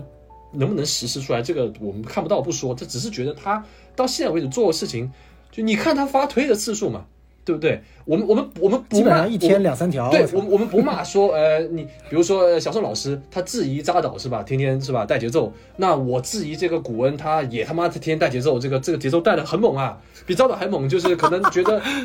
你可能觉得扎导猛，我觉得古恩猛，就是可能呃你你你你你天天发那些东西发发这个推，你不用干活的吗？你是工作不够饱和吗？你想想看，如果古恩是你公司的员工的话，他妈天天在刷微博，一天发几条，你会怎么想？还搞个投票，投票发完之后跟人说，哎，我开玩笑的，我怎么可能听你们的呢？对不对？然后偶尔就是转发一些对自己有利的言论。我看到有一个有一个有个工作室还做了一个古恩的玩具，我操，还挺牛逼的，又给他转发了。就是他转发这些东西，其实。他的这个意图是很简单的嘛，有没有什么说我要黑他说什么之类的？我只是觉得他比较像是一个公众人物，就是我是公众人物，就是说他同意，对他就是一个一个一个形象，一个门面，你知道吧？就是哎，DC 现在是这个样子，他代表 DC。你看那个彼得什么时候说过话？他就除了跟那个那个扎克维拍一个滑雪照之后，他还他还干什么了？他其实好像就是。就是像他可能更像凯文·费奇一点，或者就像大家明面传的，他管经济，他然后滚导管管创意，可能是这个样子。只是我想表达的意思就是，呃，滚导可能，呃，他的这个定位其实我觉得是有点暧昧，或是有点模糊不清的。到底是来做事的，还是来就是充当这个门面的，还是二者都有？呃，我不知道。但是我是觉得这个东西挺挺微妙的。嗯，哦，我非常。理解憋的这个想法，我我个人是这么想，就是说，呃，凯文·费奇因为他实在是太屌了。他是把 创意加商业执行加这个规范统一在一起的。当然，我们之前节目也讲过，其实真正意义上漫威是有铁三角的，只不过三个人都他妈低调。凯文·费奇已经是最高调的一个人了，剩两个叫第一个叫路易·斯皮西多，第二个还有一个哎，我一下我一下忘了，反正就是两男一女的组合，一个比一个他妈低调啊。所以说，就是尤其是在国内，说白了只是把凯文·费奇给宣传出去了，另外两个人是完全不知道的。但是 DC 没有办法，因为 DC 现在口碑这么这么差，又经过了。之前，呃，我的理解是，DC 首先需要一个，呃，用刚刚憋的来说，就是一个，呃，这个叫什么挡刀的啊，背锅的。然后用我的话来说，就是所谓的一个脸面，就是 DC 现在需要有一个既有呃所谓的饭圈引导能力，本身质量又相对来说比较过硬。啊，本身又比较跳，能够去引发粉丝舆论的，相当于说，古恩目前在 DC 其实承担两个作用，第一个是作为创意总监，Co-President 中的创意总监，第二个其实他也承担了品牌营销总监，没错，就是这么一个感觉，他其实说白了就是他的工作之一就是发推特。发推特已经是他的 工作之一了，他必须通过不断的发推特，让很多的路人和粉丝 不断的保持在 DC 最难的一段时间，不断的保持对于 DC 的一些呃关注，所以他会发一些乱七八糟、容易引起争议的一些。啊，内容，比如说像刚刚提的这个超人要不要穿红裤子呀？比如说经常回复一些粉丝的言论啊，啊，前两天就特别搞笑嘛，就是已经一月三十号了，有人问你之前不是说两月一号之前必须会公布吗？请问你他妈没时间了，你在哪公布？他说我一月三十一号一定会公布的。那个人很兴奋，就问他是在哪，然后他来了一句 Only Fans，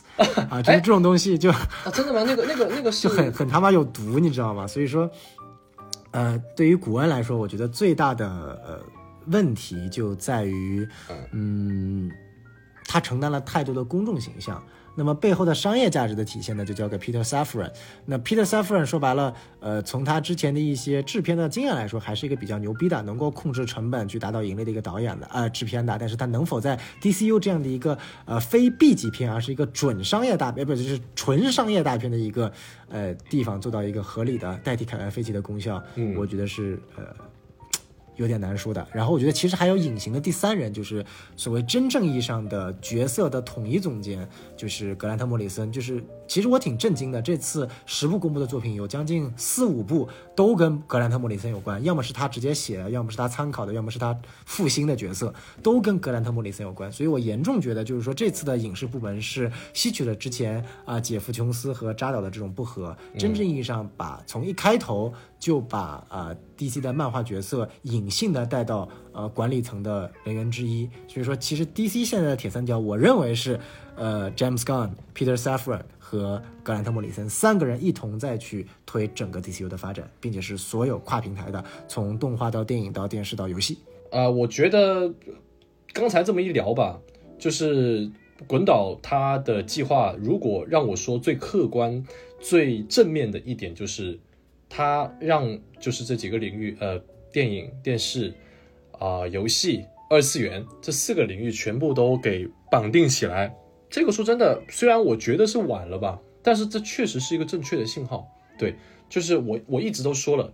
做任何事情，特别是这种大公司，你必须得有个规划，啊，不，你就算你现在不是扎导了，呃，你换成其他人无所谓。但是如果呃，对于粉丝来说，我先不说我那个时候还是不是粉丝吧，但是对于那个时候的 DC 粉丝来说，这个其实是一个负责任的行为，好吧？那这个我这个我觉得没有问题。嗯，没错没错。所以说，这个对于我们来说的话，其实真的 DC 这样的一个内容想要去做，真的是 任重而道远，不是一个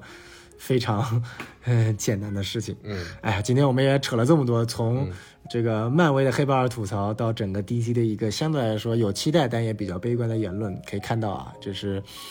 现在整个超英市场都属于渐进萎靡的一个情况。是否能够在二零二三年，就像春节档给中国电影带来的一丝新的希望一样，二零二三年也能够让超级英雄电影给中国呃给给给整个市场带来新的希望呢？因为今年的电影真的很多啊，光 DC 就有四部，《蓝甲虫》啊，《沙赞二》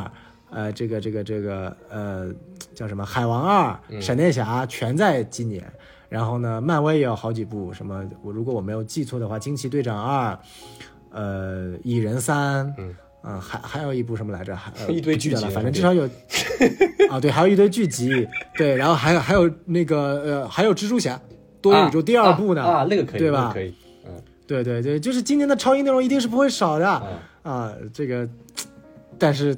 哪年超英内容都不少。但是前几年内容格外差，对对，就看今年能不能啊力挽狂澜了。所以说这也是我们今天做这期节目的主要的这个内容。好，那也希望大家能够多多收听我们的节目啊，关注我们的微信公众号 S M F M 二零一六啊，给我们多多的这样评论啊分享，能够让更多的人去呃这个。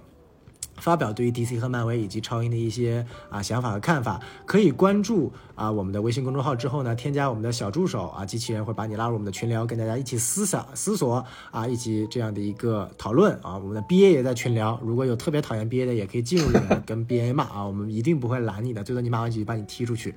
啊。然后 BA 呢，其实也可以呃多多关注他的微博和他的 B 站啊，Barry the Alien 啊。虽然说从引流角度来思考，我们播客并不能给 BA 来引流，还需要 BA 给我们来。没有没有没有，太可惜，话还得说，哎，这个话还得这么说，对吧？所以说啊，是是这样。那今天的节目就到此为止了，也非常感谢大家，谢谢，多谢。嗯，好，拜拜，拜拜。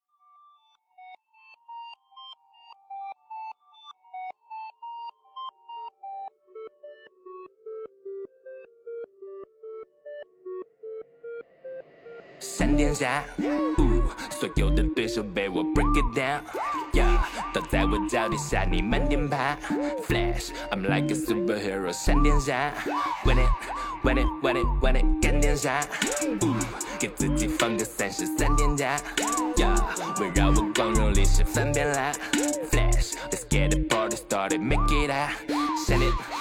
想念想念想念，Gonna hit that beat right now。我的足迹你们脑子听得坏掉，全部都是怪叫，谁会觉得太早？这个赛季欢迎来到我的赛道，脑子背的快跑，谁都把它赚到，恭喜别人一直都是你的爱好。他们打的太少，腿部弱的太少，你们每个都是中国黑帮代表。Let's make it bounce down，哪里早？无聊去谁家里闹？Bow wow 绕，设备举报，全部同样的谁没得料？他们只顾着笑，全部都打水漂。所谓的勇士全部在打嘴炮，可不真的搞不懂为什么那么多的傻逼还不去找神经科的大夫抓的药。喂喂，来的 win the wind way，你拦不住的后卫，No way。Fake fake，对我见到我前后退。OK OK，写个在乎谁的球鞋没有你的贵，就凭你们会和的配合的程度对我来说全都无所谓，不和你弱我好像没个怎么。闪电侠，所有的对手被我 break it down，yeah，都在我脚底下，你慢点爬。Flash，I'm like a superhero，闪电侠，Win it，Win it，Win it，Win it，干电侠，给自己放个三十三天假，yeah，围绕我光荣历史翻遍啦。Let's get the party started, make it out. Send it, send it, send it, send it. Flat, flat, flat, flat. 是个趁后眼红的烂皮狗，快快快快！保持快乐不同的价值观，不懂帅帅帅帅！我的帅我自己看，你不玩你不管，该该该该该你不你不掉大楼，不要寸头，谁领先的暴口？我坚持的第一，气不打不你不罢休，教过你们得用酷狗。我在旁带去自由的孩子，我金拳头，你在拖你粉丝裤头。下面写着的视频爆出激烈，我迈向腐朽，激动我们舌头，毕竟你出师必来礼佛，绝不给眼馋的给我点，曾经我的怀疑我的，期待着颠付出代价白，恐怕变浪费时间，在我的集体时间没空欣赏花瓶，这批眼观什么 one two three，千变非走到偏偏想念他的城市不是闪电侠，所有的对手被我 break it down，倒在我脚底下你慢点爬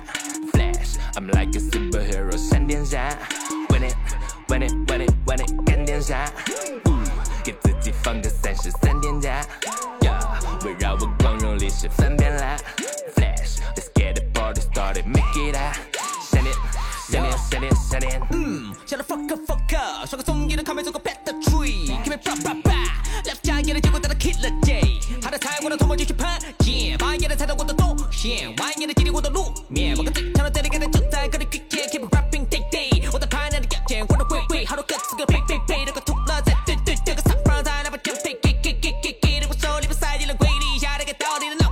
留下 AKA。等着你回到电波，也的动机出击，回应你，回应你的 KO 的战役目的，想要能进入我的季后赛的升级，抗你参加的牛逼，别的小比可以，终于到我上场，我不客气，所有想要的随便拿，我我随便加，跟我 call me 多变闪电侠。所有的对手被我 break it down。Yo，都在我脚底下，你慢点爬。Flash，I'm like a superhero，闪电侠